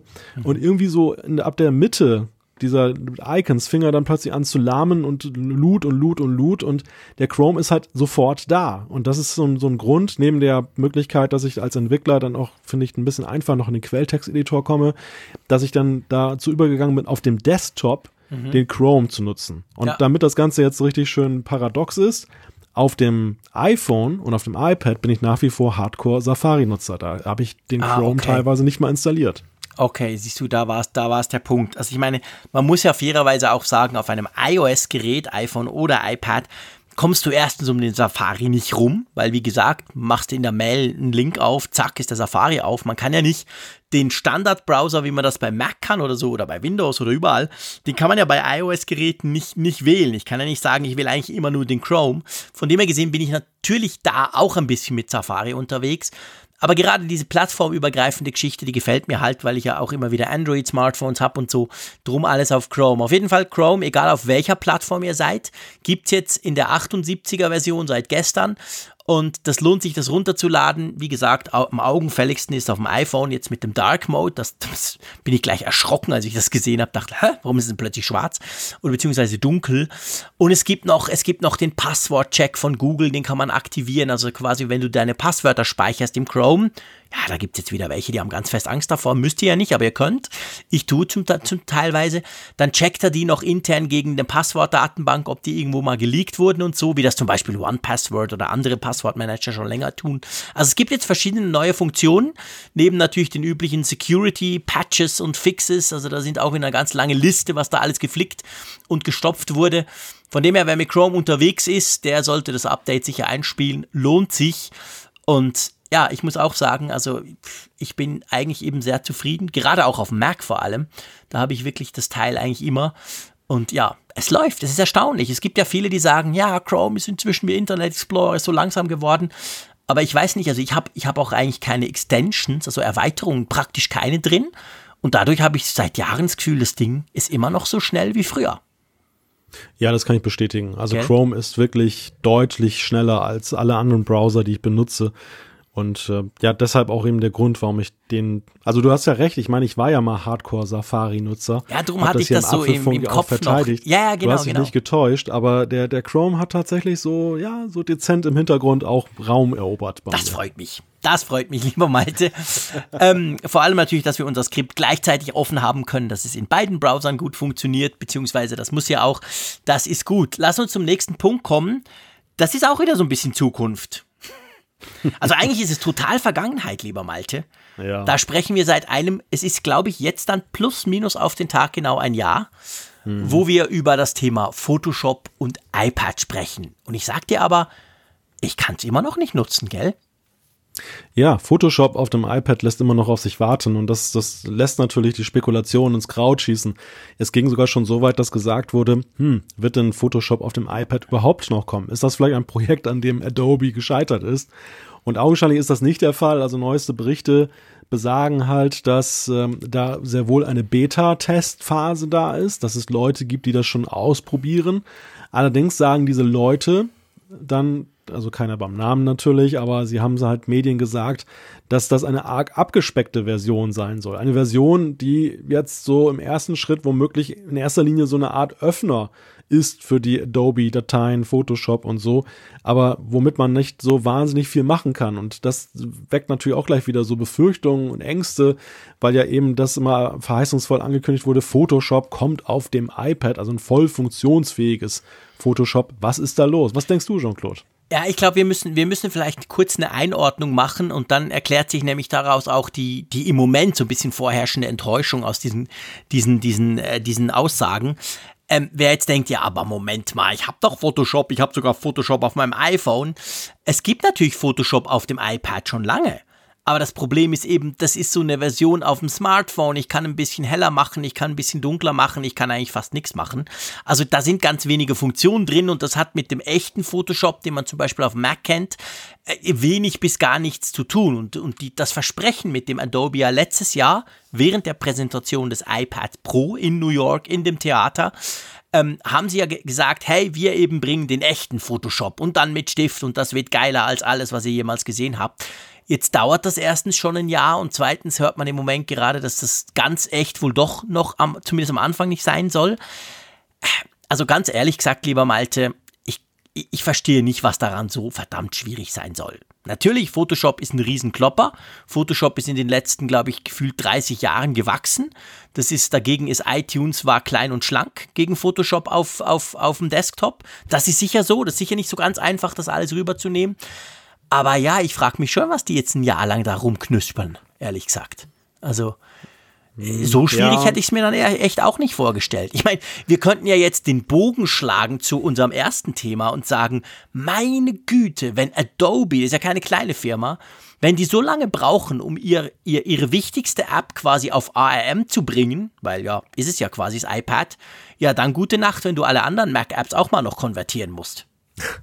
Ja, ich glaube, es ist ja mehr als das. Es ist ja beim iPad ja auch noch die Frage der Bedienphilosophie und die ja. ist ja schon auch eine deutlich andere bei einem Profi-Fototool oder generell bei den Profi-Softwarelösungen, die Adobe macht, als jetzt eben die Frage, dass dann nur der Chip ein anderer ist. Ich glaube, das spielt auch eine Rolle. Ich glaube, dass natürlich die Adobe Apps dann eben so voll ausreizen, was Maschinen eben bieten können an mhm. Grafikmöglichkeiten, äh, ja. sehr hardwarenah unterwegs sind, um bestmögliche Performance herzustellen. Und das muss man erstmal alles dann auch umsetzen, eben auf eine ganz andere Chipsatzgeschichte.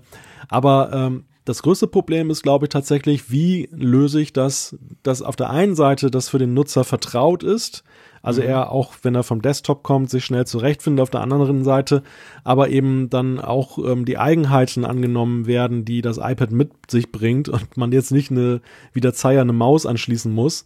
Und äh, das, das ist, glaube ich, so das Dilemma, in dem. Macht das ja freiwillig, der Spinner. ja, der, der, der totaler Mausfreak. Genau.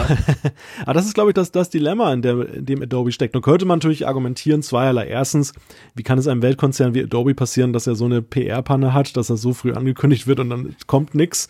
Gut, Apple kriegt das auch manchmal hin. Und ähm, das zweite ist, es gibt ja schon jede Menge Grafik-Apps, ja auch auf dem iPad professionelle. Ich denke nur an die Affinity-Reihe. Ja. Also es ist ja kein Ding der Unmöglichkeit, ein Bedienkonzept zu finden. Man hätte sich ja auch ein bisschen inspirieren lassen können davon.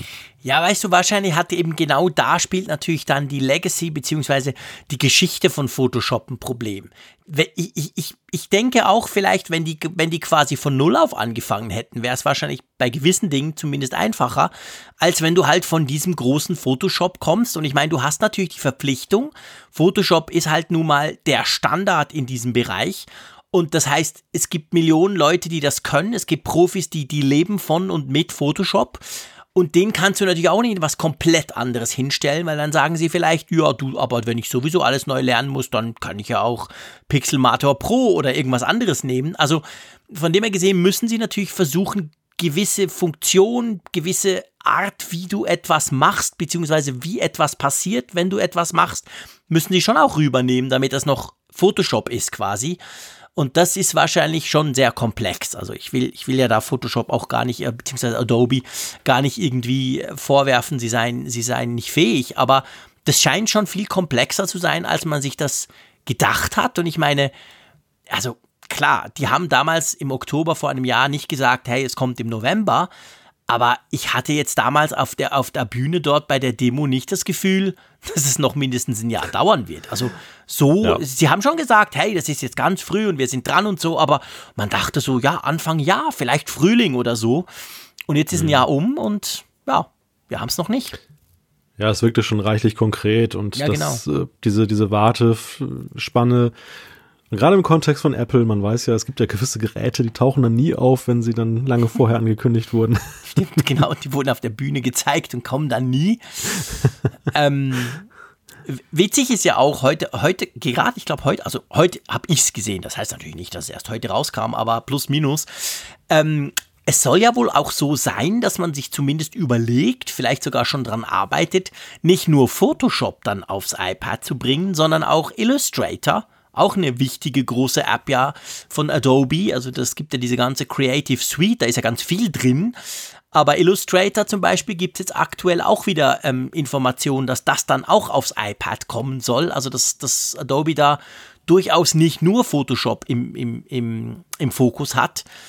Ich meine, das wäre ja schon spannend. Also zum, zum Beispiel, ganz ehrlich gesagt, wenn ich Adobe Audition, das ist mein Audio-Tool, wo ich alles drauf mache, diesen Podcast, aber auch meine Radiobeiträge und so, das auf dem iPad, das wäre auch super geil. Ja, und ich glaube, für Apple ist das auch eine ganz wichtige Geschichte. Ja. Das ist ähnlich eigentlich das, äh, wie der Schritt, dass Microsoft Office auf das iPad kam. Denn der Anspruch, ein Pro-Gerät zu sein, der definiert sich ja eben nicht nur durch die Hardware und die Möglichkeiten der Hardware oder durch die Software, die Systemsoftware, sondern natürlich vor allem durch die Anwendung. Und wenn Adobe da ist und dann nicht nur mit Photoshop, sondern perspektivisch auch mit weiteren Apps und Programmen, dann ist das natürlich schon auch wieder ein Schritt mehr in Richtung, dass Pro wirklich Pro ist. Ja, genau. Und es ist halt so, dass Adobe da natürlich für Pro steht wie kaum ein anderer Hersteller, wie kaum ein anderer Softwarehersteller. Also wenn du die draufkriegst mit ihrer Haupt-App und dann auch mit der nächsten vielleicht oder noch zwei, drei mehr, dann kannst du mit gutem Recht sagen, hey, das ist ein Gerät für Profis, weil da läuft auch die Profi-Software drauf. Mal gucken, wir harren der Dinge, die da kommen. Wir werden es dann testen, falls es mal vielleicht irgendwann noch kommt, oder? Ja klar, also hoffen wir es. Ja, logisch, klar. äh, apropos irgendwann mal kommt, ähm, ich glaube, das kann man heute sagen an diesem 23. Oktober, deutlich vor Photoshop fürs iPad kommt wahrscheinlich iOS 13.2. Übrigens heute Abend gerade Beta 4 rausgekommen für Entwickler. Ähm, da gibt es jetzt nämlich, ich sag mal, Apple hat sich verplappert eigentlich mal wieder. Oder vielleicht war es ihnen auch egal, ist ja auch nicht so wichtig, aber ähm, sie haben eigentlich den Release-Termin von iOS 13.2 zumindest nach hinten schon mal ganz klar definiert, oder? Ja, und zwar der Gestalt, dass sie das Ganze nämlich äh, angegeben haben für die neuen Beats Solo Pro Kopfhörer. Die wir letzte die Woche ja besprochen haben, beziehungsweise wir genau. haben drüber gesprochen. Wir haben sie nicht, noch nicht getestet, aber wir haben gesagt, was die alles können. Und wann sollen und die, die rauskommen? Die sollen am 30. Oktober rauskommen und äh, da steht dann bei den Hardware, äh, bei den Softwarevoraussetzungen, dass iOS 13.2 benötigt wird. Also ein Schelm, wer Böses denkt, dass iOS 13.2 bis dahin released wird. Genau, also wahrscheinlich kann man damit rechnen, innerhalb dieser Woche von jetzt bis nächsten Mittwoch dürfte iOS 13.2 rauskommen. Ist ja auch so, das hat man auch an den Betas gemerkt. Die letzten zwei kamen jetzt innerhalb von einer Woche. Also das ging jetzt plötzlich ganz schnell. Und von dem her gesehen, das heißt ja letztendlich auch, dass wir uns dann nächste Woche auf Deep Fusion und auf ein paar andere coole Features freuen können. Ich schlage vor, wenn es dann draußen ist, werden wir hier im Apfelfunk nochmal drüber sprechen. Hat nämlich ein paar schöne Funktionen drin. Genau. Genau. wir müssen auch noch einmal über eine Funktion sprechen, die, das freut mich ganz besonders, ich kann dir sagen, ich habe das ja schon gemerkt vorher, aber ähm, ja, es geht um Mac OS Catalina, es geht jetzt nicht wieder um die vielen Bugs, die uns immer noch reported werden von euch da draußen. Ihr schreibt uns ja ab und zu Stories, wie da euer Update funktioniert hat. Also die meisten schreiben, wenn es eben nicht funktioniert hat, sage ich mal. Aber es geht ganz konkret drum mit iOS, also mit Quatsch, macOS Catalina wurde ja die Bildschirmzeit auch auf dem Mac eingeführt. Das, was wir ja von iPhones und iPads schon länger kennen.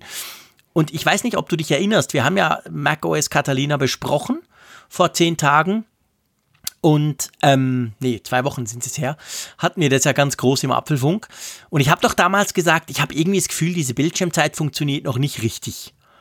Und inzwischen hat sich herausgestellt, das war nicht nur der Frick, der es nicht begriffen hat, sondern es haben ein paar andere auch noch drauf geguckt und alle gemerkt, hey, das macht ja überhaupt keinen Sinn. Das ist ja totaler Quatsch. Die Funktion ist völlig nutzlos. Ja, es liegt daran, dass unter anderem der Finder dort Niederschlag findet und der, der ja, ja, halt in, im System auch irgendwie permanent im Hintergrund läuft und insofern Dieses dann da ganz Tool, das braucht ja ungar. Was, was macht der die ganze Zeit mit diesem Finder-Game? Nee, das stelle ich dem jetzt ab, das geht gar nicht. wer, wer sucht, der findet, aber ja, das ist ja. dann halt äh, ja, der Killer dann für jede Zeitstatistik. Ja, und es ist ja nicht nur der Finder. Es ist so, dass macOS Catalina ähm, quasi die Zeit der Apps, also bei mir jetzt Chrome 4 Stunden 15. Und dann denkt man so, wow, der Frick hat aber wieder gegamed da in seinem Chrome-Browser. Fakt ist aber, ich habe auch zwei Stunden in der Adobe Audition gearbeitet, zwei Stunden in Slack und dreieinhalb Stunden im Finder. Das ist einfach, wenn du die App öffnest, in dem Moment fängt da der Counter an zu laufen. Und im Unterschied zum iPhone, und das scheint, scheinen die Entwickler noch nicht gemerkt zu haben, die da am Mac abarbeiten, ist es ja beim Mac so, dass du ganz viele Programme gleichzeitig offen hast. Eins ist im Hintergrund, eins ist im Vordergrund. Der Chrome, der läuft bei mir halt eigentlich gleich lang, wie der Mac überhaupt läuft. Das heißt aber nicht, dass ich die ganze Zeit im Chrome irgendwas klicke und mache. Und das haben sie irgendwie nicht gecheckt.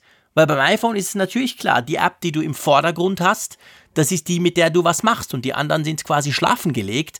Aber bei Mac ist das halt nicht so und dadurch ist das eigentlich komplett für die Tonne. Also angenommen, ich würde jetzt da eine Beschränkung mir selber setzen, ja, was soll ich denn machen? Was, also pff, funktioniert überhaupt nicht. Ja, also da muss ganz dringend nachgebessert werden. Beim letzten Mal hatten wir darüber gesprochen, dass die Kategorisierungen etwas merkwürdig sind. genau, stimmt. Aber das, das ist ja Peanuts gegen das, was jetzt eben jetzt als Kritik da im Raume steht. Das, das Bildschirmzeit-Feature, so ein bisschen habe ich immer das Gefühl, das ist ein wenig mit der heißen Nadel gestrickt worden. Also mhm. das, das, das muss, gerade bei macOS wundert es mich, weil es ja nun auch mit Verzögerung kam. Es kam ja nicht zeitgleich mit iOS. Bei iOS haben wir es jetzt ja nun schon seit einer Version und man hat jetzt nachgezogen auf macOS Catalina und dann solche Fehler in Anführungszeichen oder ja, Fehlgriffe. Aber das, das Komische ist, erinnerst du dich? Komisch. Äh, die Bildschirmzeit beim iPhone kam ja mit iOS 12 letztes Jahr. Und ich behaupte mal, es ging wahrscheinlich fast ein Dreivierteljahr, bis sie so einigermaßen brauchbar war. Und jetzt mit iOS 13 wurde sie auf dem iPhone auch nochmal deutlich besser. Jetzt ist sie eigentlich, oh, jetzt ist sie super, sag ich mal. Die CT zum Beispiel vom Heise Verlag hat letztens gerade diese genau diese Funktion, also diese, diese Bildschirmzeit beziehungsweise Digital Wellbeing heißt ja bei Android, die haben das verglichen von Google und von Apple und da hat Apple zum Beispiel deutlich besser abgeschnitten. Aber das ging ein Jahr. Und erstaunlich ist, dass es bei Mac sieht genau gleich aus. Die erste Version ist komplett für die Tonne und vielleicht dann mit 4, 5, 6, 7 Updates irgendwann funktioniert es dann. Ist schon komisch, oder? Ja, der Ansatz ist augenscheinlich, dass man aus der Realität lernt, was natürlich erstmal begrüßenswert ist, aber gleichzeitig fragt man sich natürlich halt, gerade diese Sache mit dem Finder, äh, merken das die Apple-Ingenieure nicht selbst, wenn, haben sie nicht auch den Finder laufen? Es war ein bisschen viel Copy-Paste, ich weiß nicht, ja, oder überhaupt ja. generell, also ich meine, äh, du bist ja Entwickler, du weißt das ja vielleicht, aber man kann doch, man kann doch auf Mac rausfinden, wenn ich jetzt sechs App offen habe, merkt man doch, in welcher ich jetzt gerade arbeite. Das muss doch irgendwie ja, abfragbar sein. Logisch, oder? Ist ja klar, musst ja, ja schon nur, das, damit du merkst, welches Fenster ich jetzt vorne habe. Und dass sie diese, diese super simple Funktion, also so im Sinn von, ja, okay, also wenn der Chrome-Browser zwar offen ist, aber er hat jetzt schon zwei Stunden überhaupt nichts mehr geklickt, aber er ist die ganze Zeit irgendwie im Word was am Tippen. Ja, äh, da ist doch nicht so schwierig, da eine Statistik zu erstellen. Nein, also da gibt es auch ein ganz einfaches Kriterium dafür. Das ist der sogenannte Focus State. Den hast du, du kannst dann eben gucken, in welchem, welchem Status befindet sich das jeweilige Fenster, die jeweilige App. Ist sie aktiv im Vordergrund? Ist sie im Hintergrund? Also das kannst du alles als Entwickler leicht auslesen, weil du ja diese Modi auch wissen musst, ähm, um bestimmte Aktionen auszuführen.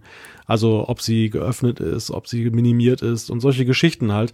Also das ist für Apple gerade ein leichtes. Jeder Entwickler hat diese Möglichkeit und ich frage mich halt, dass man das übersehen hat, dass man einfach nur so stumpf dann halt die Laufzeit nimmt. Natürlich gibt es einige Apps, bei denen ist natürlich die Laufzeit gleich Nutzungszeit, weil sie irgendwie parallel laufen. Mhm. Gleichzeitig ist aber natürlich auch die Frage, sind das Apps, die jetzt dann für meine Bildschirmzeit von großer Relevanz genau. sind? Also ich nehme jetzt mal angenommen jetzt hier, ich habe Skype laufen, ich habe Audacity laufen, ich habe hier den Core Recorder laufen. Ja.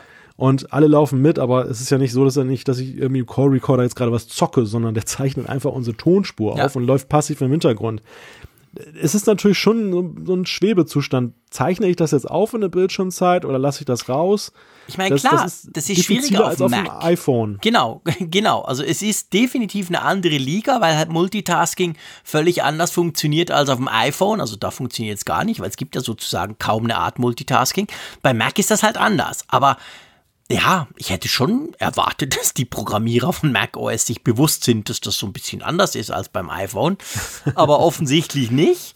Und das Peinlichere ist ja noch, ich meine, beim erst beim iPhone mit iOS 12 kannst du noch sagen, okay, wir machen mal was ganz Neues. Das, das, das hat noch niemand gemacht mit dieser Bildschirmzeit und so. Wir müssen halt, wir müssen das mal testen. Und dann dauert es halt ein Jahr, bis es funktioniert. Kann ich noch so halbwegs nachvollziehen.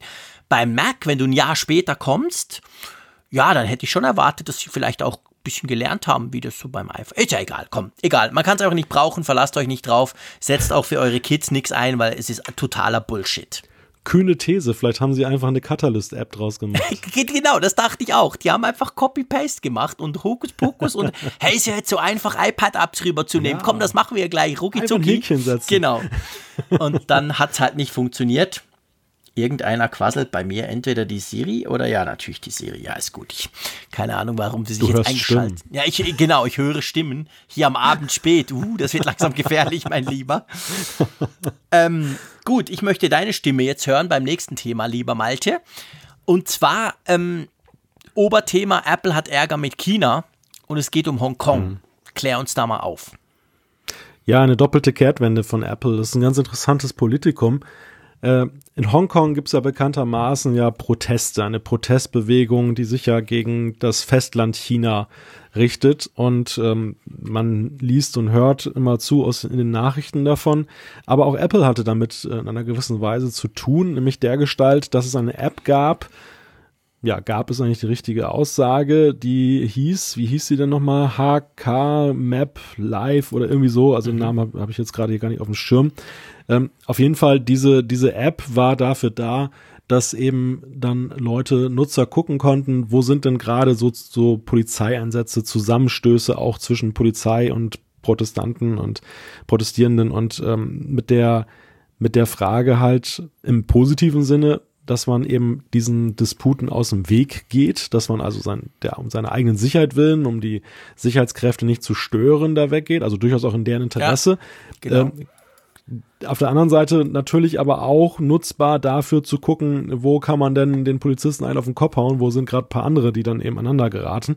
Und so hat es eben China gesehen. Beziehungsweise am Anfang stand eigentlich eine Ablehnung von Apple, weil Apple dann äh, eben wohl augenscheinlich das, das Risiko gesehen hat bei dieser App und hat die erstmal abgelehnt im App Store. Und ähm, dann gab es international so eine große Entrüstung. China war anscheinend noch gar nicht da involviert in die ganze Sache. Mhm. Und am Ende war es dann so, dass Apple dann diese App erstmal zugelassen hat in der App Store. Mhm. Dann allerdings kam China ins Spiel und dann gab es die nächste Kehrtwende, dass Apple nämlich dann das Ding wieder rausgenommen hat. Und jetzt in der jüngsten Zeit gab es gerade ein Zusammentreffen auch von Tim Cook, der ist extra nach Peking geflogen und hat sich dort mit dem äh, entscheidenden Mann da zusammengesetzt, der, ja, der Regulator, der dafür auch dann zuständig ist, in dessen, Bereich, in dessen Bereich das fällt. Naja, und da gab es eine sehr nebulöse Pressemitteilung nur von der, von China in der Sache, ohne dass man was rauslesen konnte. Aber dieses Verhalten von Apple wird schon ziemlich kritisch gesehen. Es geht ja einmal mehr um die Frage, Apple, die Company mit den großen Werten auf der einen Seite und auf der anderen Seite, wenn es um ihren, einen ihrer wichtigsten Märkte geht, knicken sie ein. Was sagst du dazu? Wir haben das ja schon diskutiert gehabt. Es gab ja schon so Fälle, es glaube ich ein Jahr, eineinhalb Jahre her oder so, da war man ähnlicher. Ich, ich erinnere mich nur noch, dass wir das Thema auch schon hatten. Also, du, ich meine, letztendlich, natürlich würde ich mir eigentlich wünschen, dass sich Apple da klarer letztendlich auch von China distanziert. Ich meine, die App, du hast es schon erklärt, die, das ist so eine klassische App, die man ja von außen betrachtet. Wir sind ja nicht dabei. Wir haben einen Hörer dort. Vielleicht schreibt er uns dann ein bisschen seine Sicht der Dinge, der Dani in Hongkong. Aber ähm, das ist natürlich eine App, die kann man ja von zwei Seiten sehen, wie du es gerade beschrieben hast. Also im Sinn von, äh, super, wir gehen Troubles aus dem Weg oder hey, wo sind sie? Komm, wir gehen, gehen und hauen da drauf. Also von dem her gesehen, es gibt durchaus beide, beide Seiten, aber ich gebe zu, es stört mich natürlich schon, wenn man halt merkt oder wenn man das Gefühl hat, hey, Apple ruft mal kurz bei Tim Cook an und sagt, hey, äh, China ruft mal kurz, sorry, bei Tim Cook an und sagt, hm, passt uns nicht und dann schwupps ist die draußen Andererseits muss man sagen, ist es halt die Realität. China ist ein super wichtiger Markt und Apple ist da ja noch drin, im Unterschied zu vielen anderen. Google macht überhaupt nichts in China. Die haben sich da komplett zurückgezogen. Das möchte Apple nicht. Und das heißt dann letztendlich wahrscheinlich, dass sie halt gewisse Kompromisse eingehen müssen, oder? Ja, so sieht es aus. Ich meine, China ist ja nicht nur Absatzmarkt für Apple, sondern weiterhin auch Hauptproduktionsland und auch da brennt es ja gerade in dem Verhältnis zwischen den USA und China und mhm. Apple hat da auch einen relativ schweren Stand, weil sie ja nun mit den Importzöllen ja auch durchaus da ihre Probleme haben könnten in Zukunft und ja, sie, je mehr sich das Klima verschärft, desto schwieriger ist es für sie ja auch, da überhaupt die Waren herzukriegen. Und sie müssen sich irgendwie gut stellen mit allen Seiten. Aber ich, ich, das, da sind wir wieder an einem Punkt, wo wir schon mal waren. Also übrigens HK Map Live heißt die App. Ja. Der, der, der Punkt ist ja, dass Apple finde ich, mehr noch als viele andere Tech-Companies, sicher aber gerade ja eben als großer Verfechter von Grundwerten und Menschenrechten ja immer wieder auch darstellt. Also so Facebook und Google sind ja eher unverdächtig, was das Thema angeht. Mhm. Und äh, Apple halt angefangen vom Datenschutz, aber eben auch so bei vielen Präsentationen, dass sie noch weitergehen in der, in der Frage dass sie dann natürlich Schelte bekommen, wenn sie dann wiederum wie ein Wirtschaftsunternehmen handeln, das ist natürlich dann immer vorprogrammiert. Die Frage, die ich mir halt stelle, ist, was kann Apple tun, um diesem Dilemma aus dem Weg zu gehen? Ich meine, man kann ja schwerlich von ihnen erwarten, dass sie jetzt dann in, ja, die, diese China, so eine China-Politik machen, von der sie nicht profitieren. Die sind letztendlich nochmal eine Company und das in einem großen Kapitalismusland. Aber auf der anderen Seite ist es natürlich auch so, PR-mäßig tut es ihnen ja auch auf lange Sicht nicht gut, wenn sie immer wieder in diesen Widerspruch du, geraten. Ganz einfach. Also ich glaube, sie sollten einfach den Mund ein bisschen weniger voll nehmen. Sie ja. sollten sich vielleicht nicht mehr als die, hey, wir machen alles besser, liebe Freunde, und wir sind sowieso viel geiler, weil wir die Menschenrechte und überhaupt vielleicht ein bisschen kleinere Brötchen backen in, in, in der Kommunikation in der Richtung, weil sie ja genau wissen, sie wollen China, sie brauchen China, sie tun mit China und wenn China anruft, dann kuschen sie halt in so einem Fall. Also muss man halt, wenn man das weiß, und das ist halt einfach so, dann finde ich, kann man nicht gleichzeitig die ganz große Fahne schwingen, dass man das ja alles nicht tut. Also das muss sich irgendwie so ein bisschen angleichen, finde ich. Und das, das wäre, das wäre, also ja, ja, letztendlich wäre das die Lösung. Natürlich, man kann sagen, noch viel schöner werden, wenn sie einfach dem, dem, dem, dem Freak da in China sagen würden, lex mir am Arsch. Aber das machen sie halt nicht. Das können sie wahrscheinlich auch nicht tun, weil sie ja letztendlich eben Business machen wollen dort. Und dann muss man halt sich halt kommunikativ ein bisschen zurückhalten, weil sonst ist es halt, ja, schlecht, entlarvend, peinlich. Also was ich an dem Vorgang noch interessant fand, und das ist ja auch eher etwas mit Seltenheitscharakter, dass Tim Cook ja auch an seine Mitarbeiter eine E-Mail geschrieben hat, wo er dann ja eben dieses Verbannen der App dann eben gerechtfertigt hat. Mhm. Einerseits damit, dass es halt gegen chinesische Gesetze verstößt, andererseits, dass auch App Store Regeln eben verletzt wurden, nach seiner Ansicht. Und das zeigt mir schon, dass auch bei Apple das Thema augenscheinlich die Wogen hochschlagen lässt. Ja, also in ja. der Gestalt, dass sicherlich auch viele Mitarbeiter eben damit konfrontiert werden, dass Leute von außen kommen und sagen, hey, was seid ihr denn für eine Firma Ja. und was macht ihr denn da? Und ähm, dann natürlich viele Fragen sind und dass, wenn der höchste Chef sich einschaltet, um das Bannen, Verbannen einer einzigen App inmitten dieses Milliarden Apps umfassenden App Stores zu rechtfertigen. Also es zeigt mir schon irgendwo, naja, also das ist nicht mehr so diese Aussitzmentalität, die Apple bei früheren China-Entscheidungen hatte.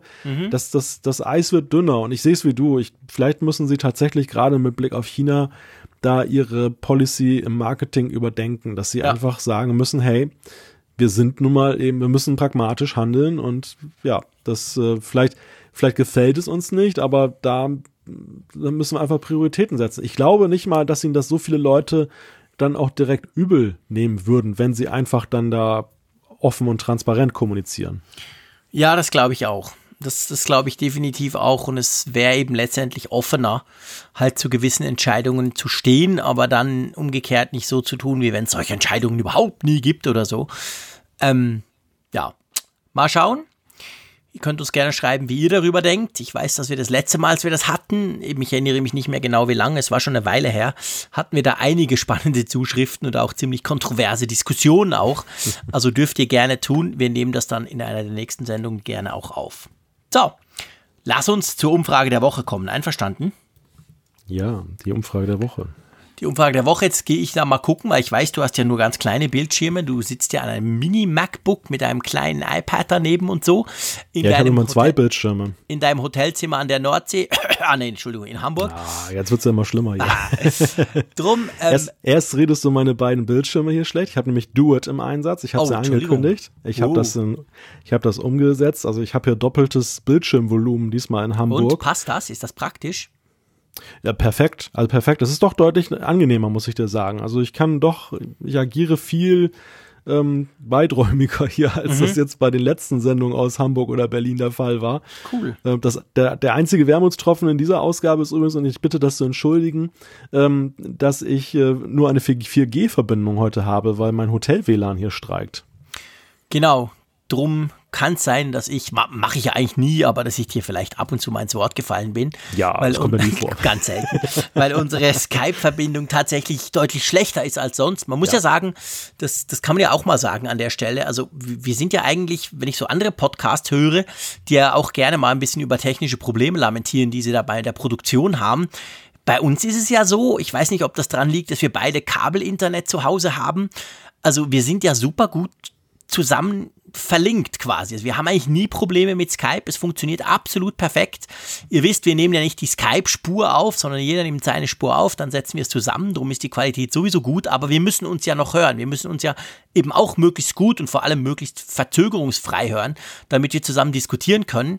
Und das klappt normalerweise, wenn wir produzieren, eben ganz toll. Heute jetzt über 4G ist die Verzögerung nach Deutschland quasi ein bisschen länger.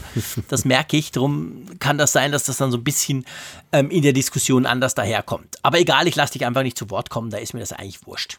Wie gewohnt. genau, wie immer. so, also die Umfrage der Woche. Wir kommen natürlich zur letzten äh, Umfrage, also zum, fast gesagt, ich habe es gerade noch umschiffen, letztjährig.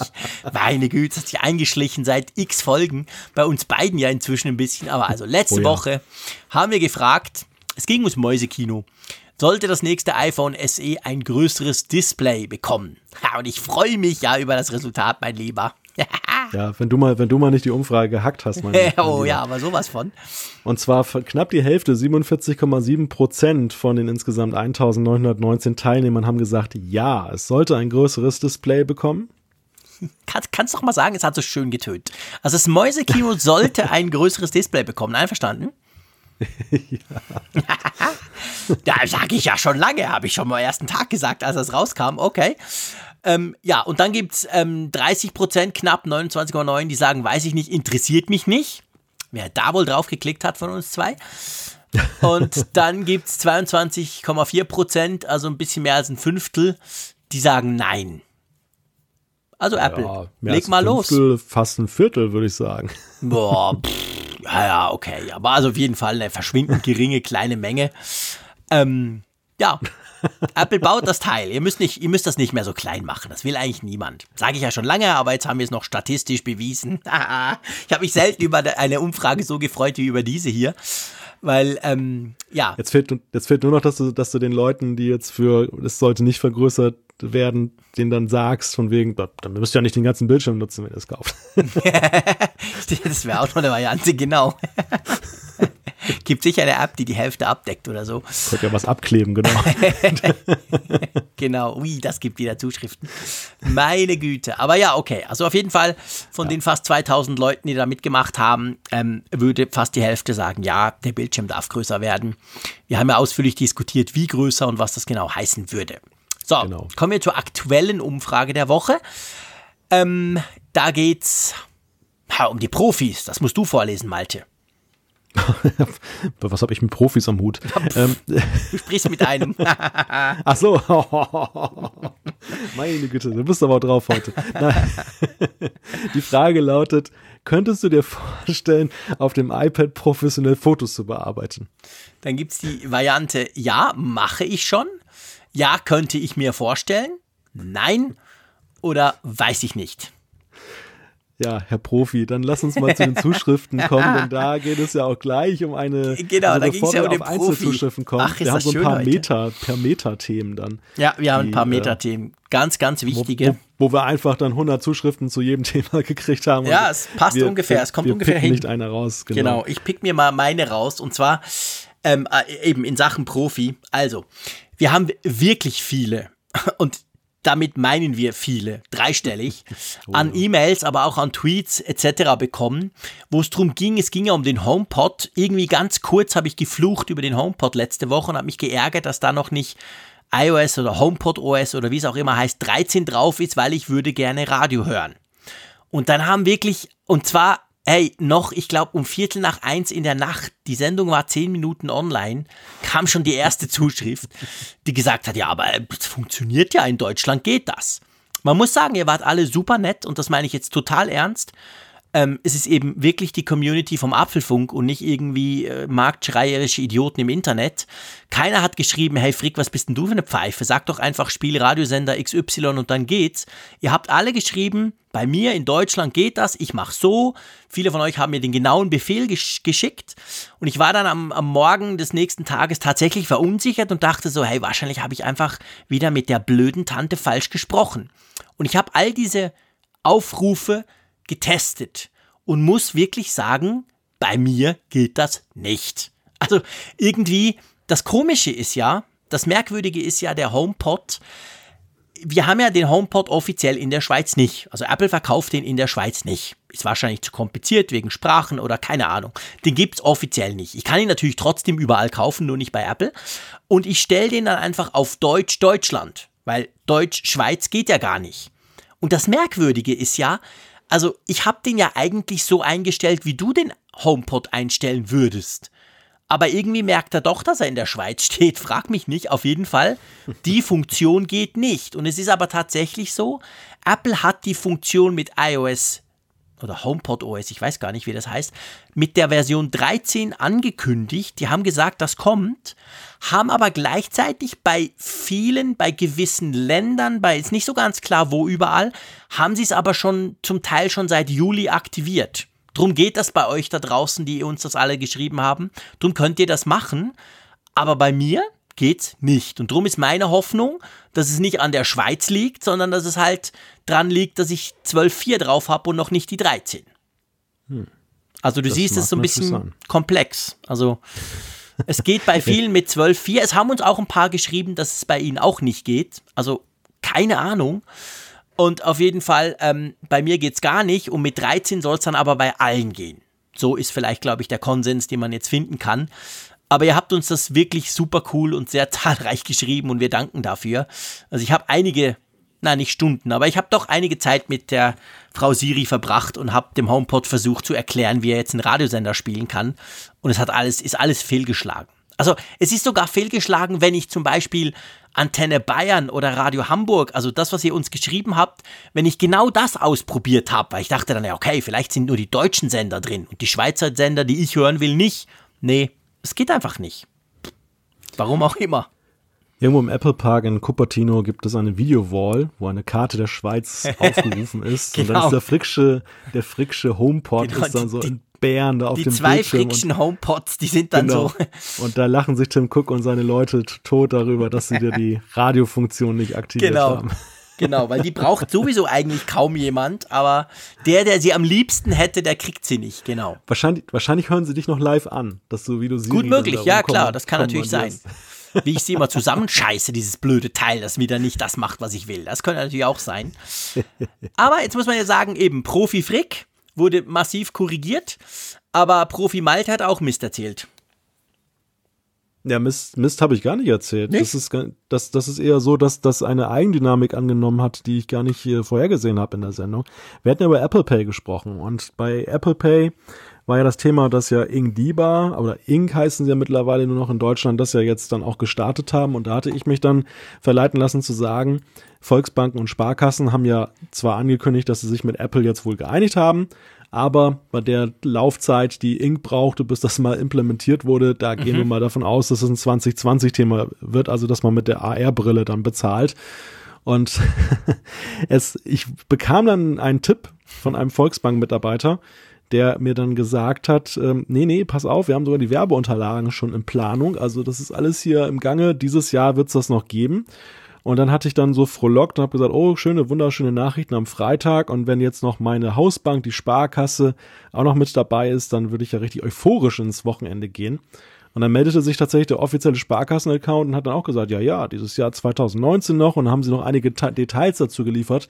Was wiederum total witzig war, weil als ich am Wochenende dann in Funkgerät in die News geguckt habe, sah ich dann das Thema Sparkasse äh, bringt Apple Pay noch dieses Jahr weitere Details und schaue dann rein und was sehe ich? Mein Tweet. Also das fand ich dann total ja. strange, wie ich irgendwie dazu beigetragen habe, ohne das zu wollen, dass eben die Apple Nachrichtenszene neuen Stoff bekommen hat am Wochenende. Naja, das ist natürlich ganz einfach der, der, der Einfluss des Apfelfunks. Die haben das mitgekriegt und gedacht, oh scheiße, der Malte hat da was gesagt, komm, jetzt müssen wir aber ein bisschen in die Pötte kommen, jetzt geben wir ein bisschen Gas und dann geht das gleich alles schneller. Ja, ja. Theoretisch, vielleicht. Nein, ja, egal. Aber auf jeden Fall auch da, auch da haben wir viel, äh, einige Zuschriften bekommen, eben, die uns dann gesagt haben, hey, aber guck, es geht doch schon da und hier und da. Also auch direkt äh, aus den betroffenen Firmen raus. Also das ist natürlich super spannend und das schätzen wir eben wirklich sehr, dass sie uns da ja. korrigiert oder ergänzt. Ja, beziehungsweise du spielst ja darauf an, dass es letzten Endes so ist, dass die ja schon in Aussicht gestellt hatten ursprünglich mal, dass sie es dieses Jahr wahrscheinlich noch mhm. machen wollen. Aber die News ist tatsächlich schon, dass es eben, dass dieser Zeitplan auch beibehalten wird. Also ja. dass sie eben das auch jetzt dann hinkriegen und ja auch schon sehr weit sind, dass sie, wenn sie bei den Volksbanken zum Beispiel schon die Werbung vorbereiten, dann ist es ja nicht mehr eine Frage der Machbarkeit, sondern nur noch der der Marketing-Geschichte. Genau. Letztes, letztes Thema Apple Pay, auch da eine Nachricht und die hat sich erst ergeben nach der Sendung. Ich hatte ja darüber Auskunft gegeben, dass ich ja bei Boon aktuell bin mit so einer Prepaid Mastercard, um mhm. Apple Pay zu nutzen. Und äh, dass ich das ja bald abbestellen würde, weil mich das 1,95 Euro pro Monat kostet. Ja, das hat Boone offenbar gehört. Sie haben dann kurzerhand auf jeden Fall danach der Sendung äh, die Mitteilung an alle Kunden geschickt, dass sie ab, weiß nicht, irgendwann, irgendein Oktobertag jetzt in Kürze kostenlos sind. Also es kostet keine Grundgebühr mehr, man kann das Ding einfach kostenlos nutzen. Womit natürlich, das haben mir auch schon einige Hörerinnen und Hörer geschrieben, der, der Druck da jetzt zu kündigen, wenn eben die Hausbank wie Inc. jetzt zum Beispiel kostenlos oder künftig die Sparkasse oder Volksbank das anbietet, warum nicht noch eine zusätzliche Prepaid-Kreditkarte laufen haben? Das kostet dann ja nichts mehr. Du, ich finde, das ist eine, es gibt eine neue Rubrik bei unseren äh, Zuschriften. Ihr könnt euch was wünschen. Wir verlesen das dann hier im Apfelfunk und dann passiert das Ganze. Das wäre doch, wär doch, noch, wär doch vielleicht noch eine coole Idee, oder? Oh ja, oh ja. Was wir uns so wünschen, das passiert einfach, weil man uns ja hört und denkt, oh, jetzt müssen wir aber. Also ihr könnt uns auch, schickt uns eure Wünsche, wir werden das Ganze dann hier verlesen. naja, gut, nein, nein. Da also, hast du jetzt ein Fass aufgemacht. Ja, nee, nee, nee, wir nehmen uns, wir, ihr wisst, wir machen gerne ein Scherzchen, wir nehmen uns da nicht so ernst. Also wir haben jetzt überhaupt nicht das Gefühl, das hat irgendwas mit uns zu tun. Aber es sind einfach lustige zeitliche, ähm, zeitliche Zusammenhänge beziehungsweise Zufälle, die da passieren. Das ist uns ja schon ein paar Mal schon passiert und das ist eigentlich ganz cool. So, Lass uns zum Feedback unserer, also wir sind ja eigentlich schon voll dran. Wir haben jetzt einfach mhm. so diese Sachen, die wirklich reingedonnert sind, schon mal abgehandelt. Aber ich schlage vor, wir nehmen noch so ein oder zwei ähm, konkrete Feedbacks. Einverstanden? Wollen wir mit dem genau. Dieter gleich mal loslegen? Ja, leg mal los. Also der Dieter schreibt, ist, euch, ist es euch schon mal gelungen, eine SSD oder einen Stick am iPad anzuschließen? Weder eine SSD mit USB-C zu Lightning-Kabel noch ein USB-Stick mittels Camera Connection Kit habe ich an meinem iPad Pro 10.5 zum Laufen gebracht. Jedes Mal kam die Meldung, This accessory requires too much power. Übrigens auch, wenn ich beim Connection Kit zusätzlich ein Ladegerät anschließe. Auf dem iPad Pro 10.5 ist iPadOS 13.1.2 installiert. Jetzt muss ich ja sagen, dass ich nichts in mein iPad stecke. Ich heiße ja nicht Zaya. Schließe da weder eine Maus an, noch tue ich irgendwelche von komischen Kameras irgendwelche Sachen rüber übertragen. Wahrscheinlich wäre er jetzt der Richtige. Ich gehe davon aus, er hat jedes Gerät, das einen Stecker hat, schon mal mit seinem iPad Pro verbunden. Wobei erst seit das iPad Pro USB-C kann, weil das findet er ja die beste ja. Erfindung seit, seit der Erfindung des Stroms. Also wahrscheinlich hat er es bei einem, bei einem Lightning-Gerät gar nie probiert. Ich habe das auch nie probiert, ganz ehrlich gesagt. Keine Ahnung. Also ich, ich, ich hm. sage jetzt mal, wir sind wieder beim Thema Profi-Frick. Äh, ich sage jetzt mal, kann man das überhaupt bei den Lightning-Geräten genau gleich oder funktioniert diese Idee, du kannst quasi speichern und dann mit der Dateien-App drauf zugreifen oder funktioniert das nur bei Geräten, die den USB-C-Anschluss haben, also sprich nur beim neuen iPad Pro? Ha hast du das schon mal probiert? Oh, ja, da fragst du mich jetzt was. Also ich, die, im Kontext von Camera Connection Kit habe ich das halt tatsächlich gemacht mhm. ähm, mit dem Lightning-Anschluss und okay. Da ist es allerdings natürlich so, du liest Speicherkarten aus, aber mhm. das sind ja auch so normale Dateisysteme und auf die kannst du halt zugreifen. Du kannst zum Beispiel aus der Fotos-App jetzt importieren und so. Die Frage ist natürlich, wie verhält sich das mit Festplatten jetzt? Mhm. Einerseits mit der Frage, welches äh, Dateisystem ist denn da tatsächlich drauf? Also wie sind sie formatiert? Auf der anderen Seite, ja, dieses Power-Problem, ich kann mir das schon vorstellen. Also, dass das letzten Endes so eine, so eine 2,5 Zoll Festplatte natürlich einen anderen Energiebedarf hat als jetzt irgendeine so eine Compact Flash Karte, die man da anstöpselt. Wobei es witzig ist, dass auch dann die Power, die man dann zuführt über das Camera Connection Kit, Allerdings ist die Power ja auch für das iPad und nicht dann für das Accessoire, ja, also für eben. das angeschlossene Gerät. Also ich glaube, das ist ein gewaltiger Unterschied, weil ja. am Ende ist es natürlich so klar, man lädt sein iPad dann an der Stelle auf. Aber das heißt ja trotzdem nicht, dass die Leistung, die aus dem Lightning-Port kommt, sich dadurch erhöht. Weil ich glaube, genau das ist das Problem. Ich glaube, genau da, und ich meine, das sagt ja die Fehlermeldung, genau da ist eben der Unterschied zum USB-C. Der USB-C-Anschluss vom iPad Pro, der gibt auch selber viel mehr Strom ab als der Lightning-Anschluss.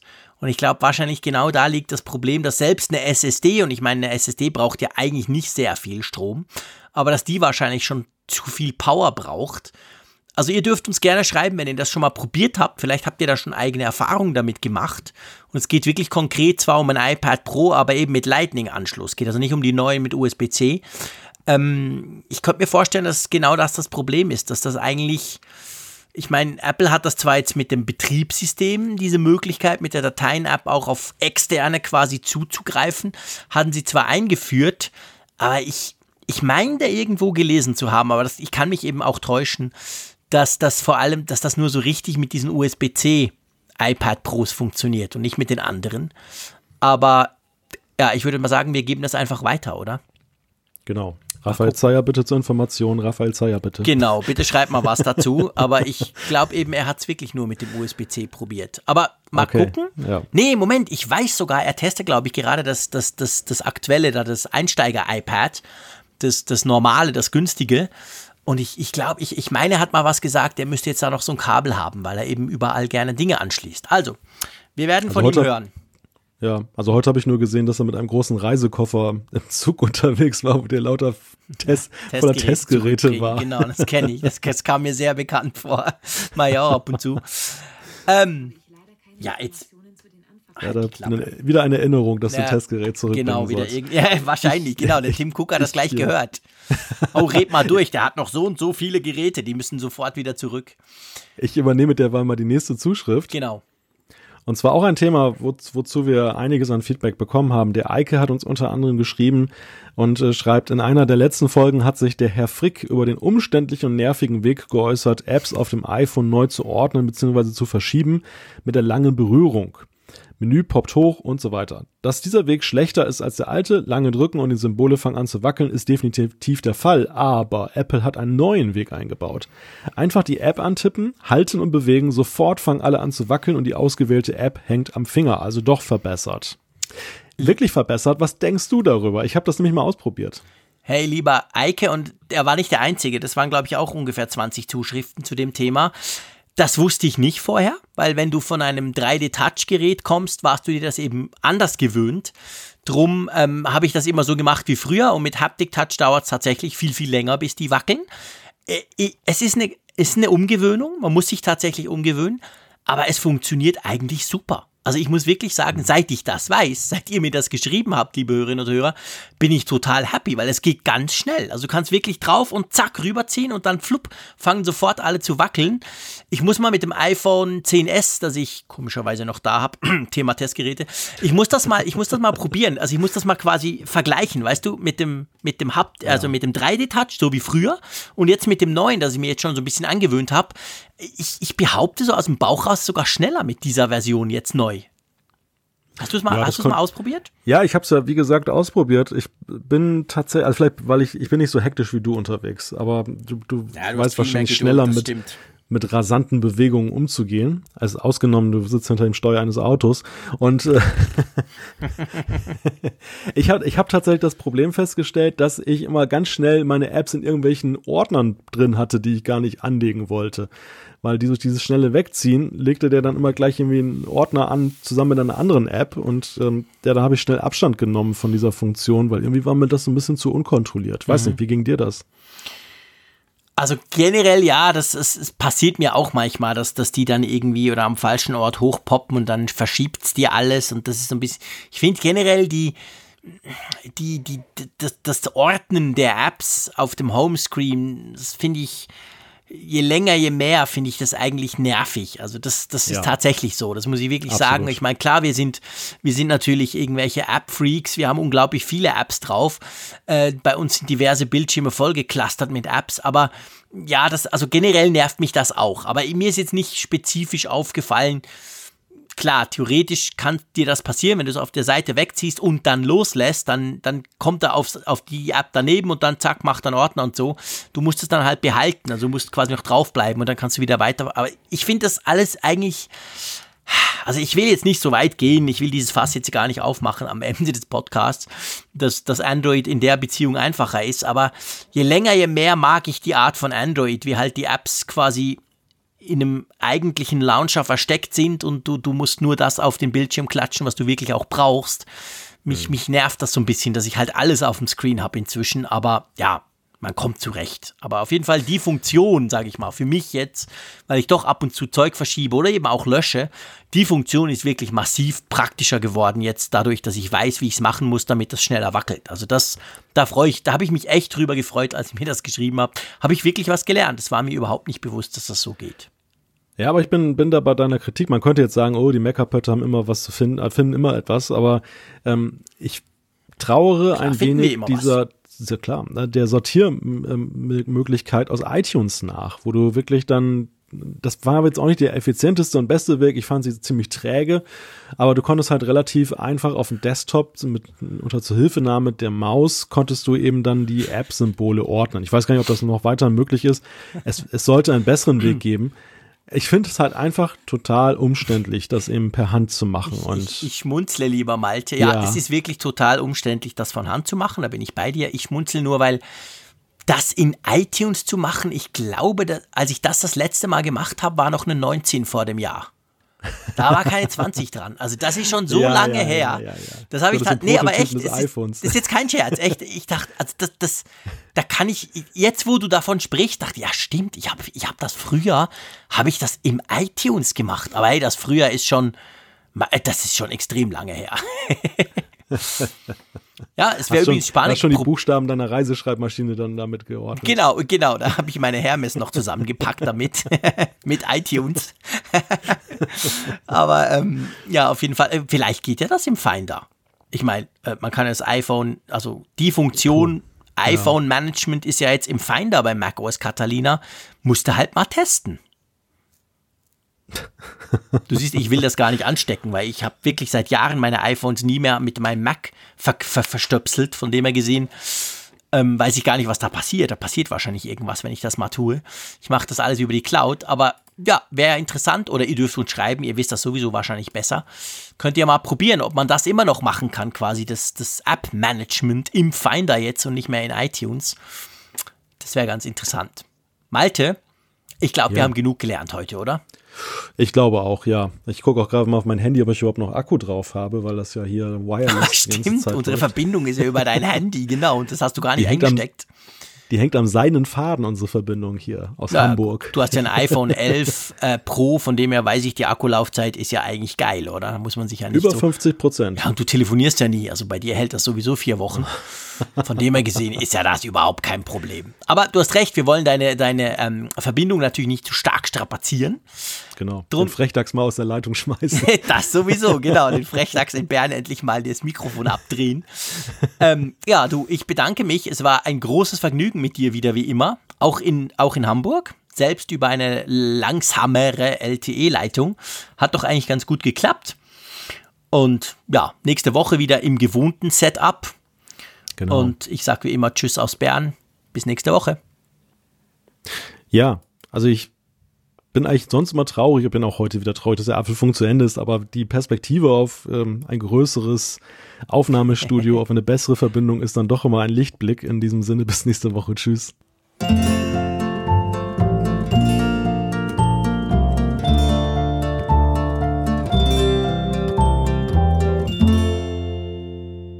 Immer auf Empfang mit Funkgerät, der App zum Apfelfunk. Lade dir jetzt Funkgerät für iOS und Android kostenlos im App Store und bei Google Play.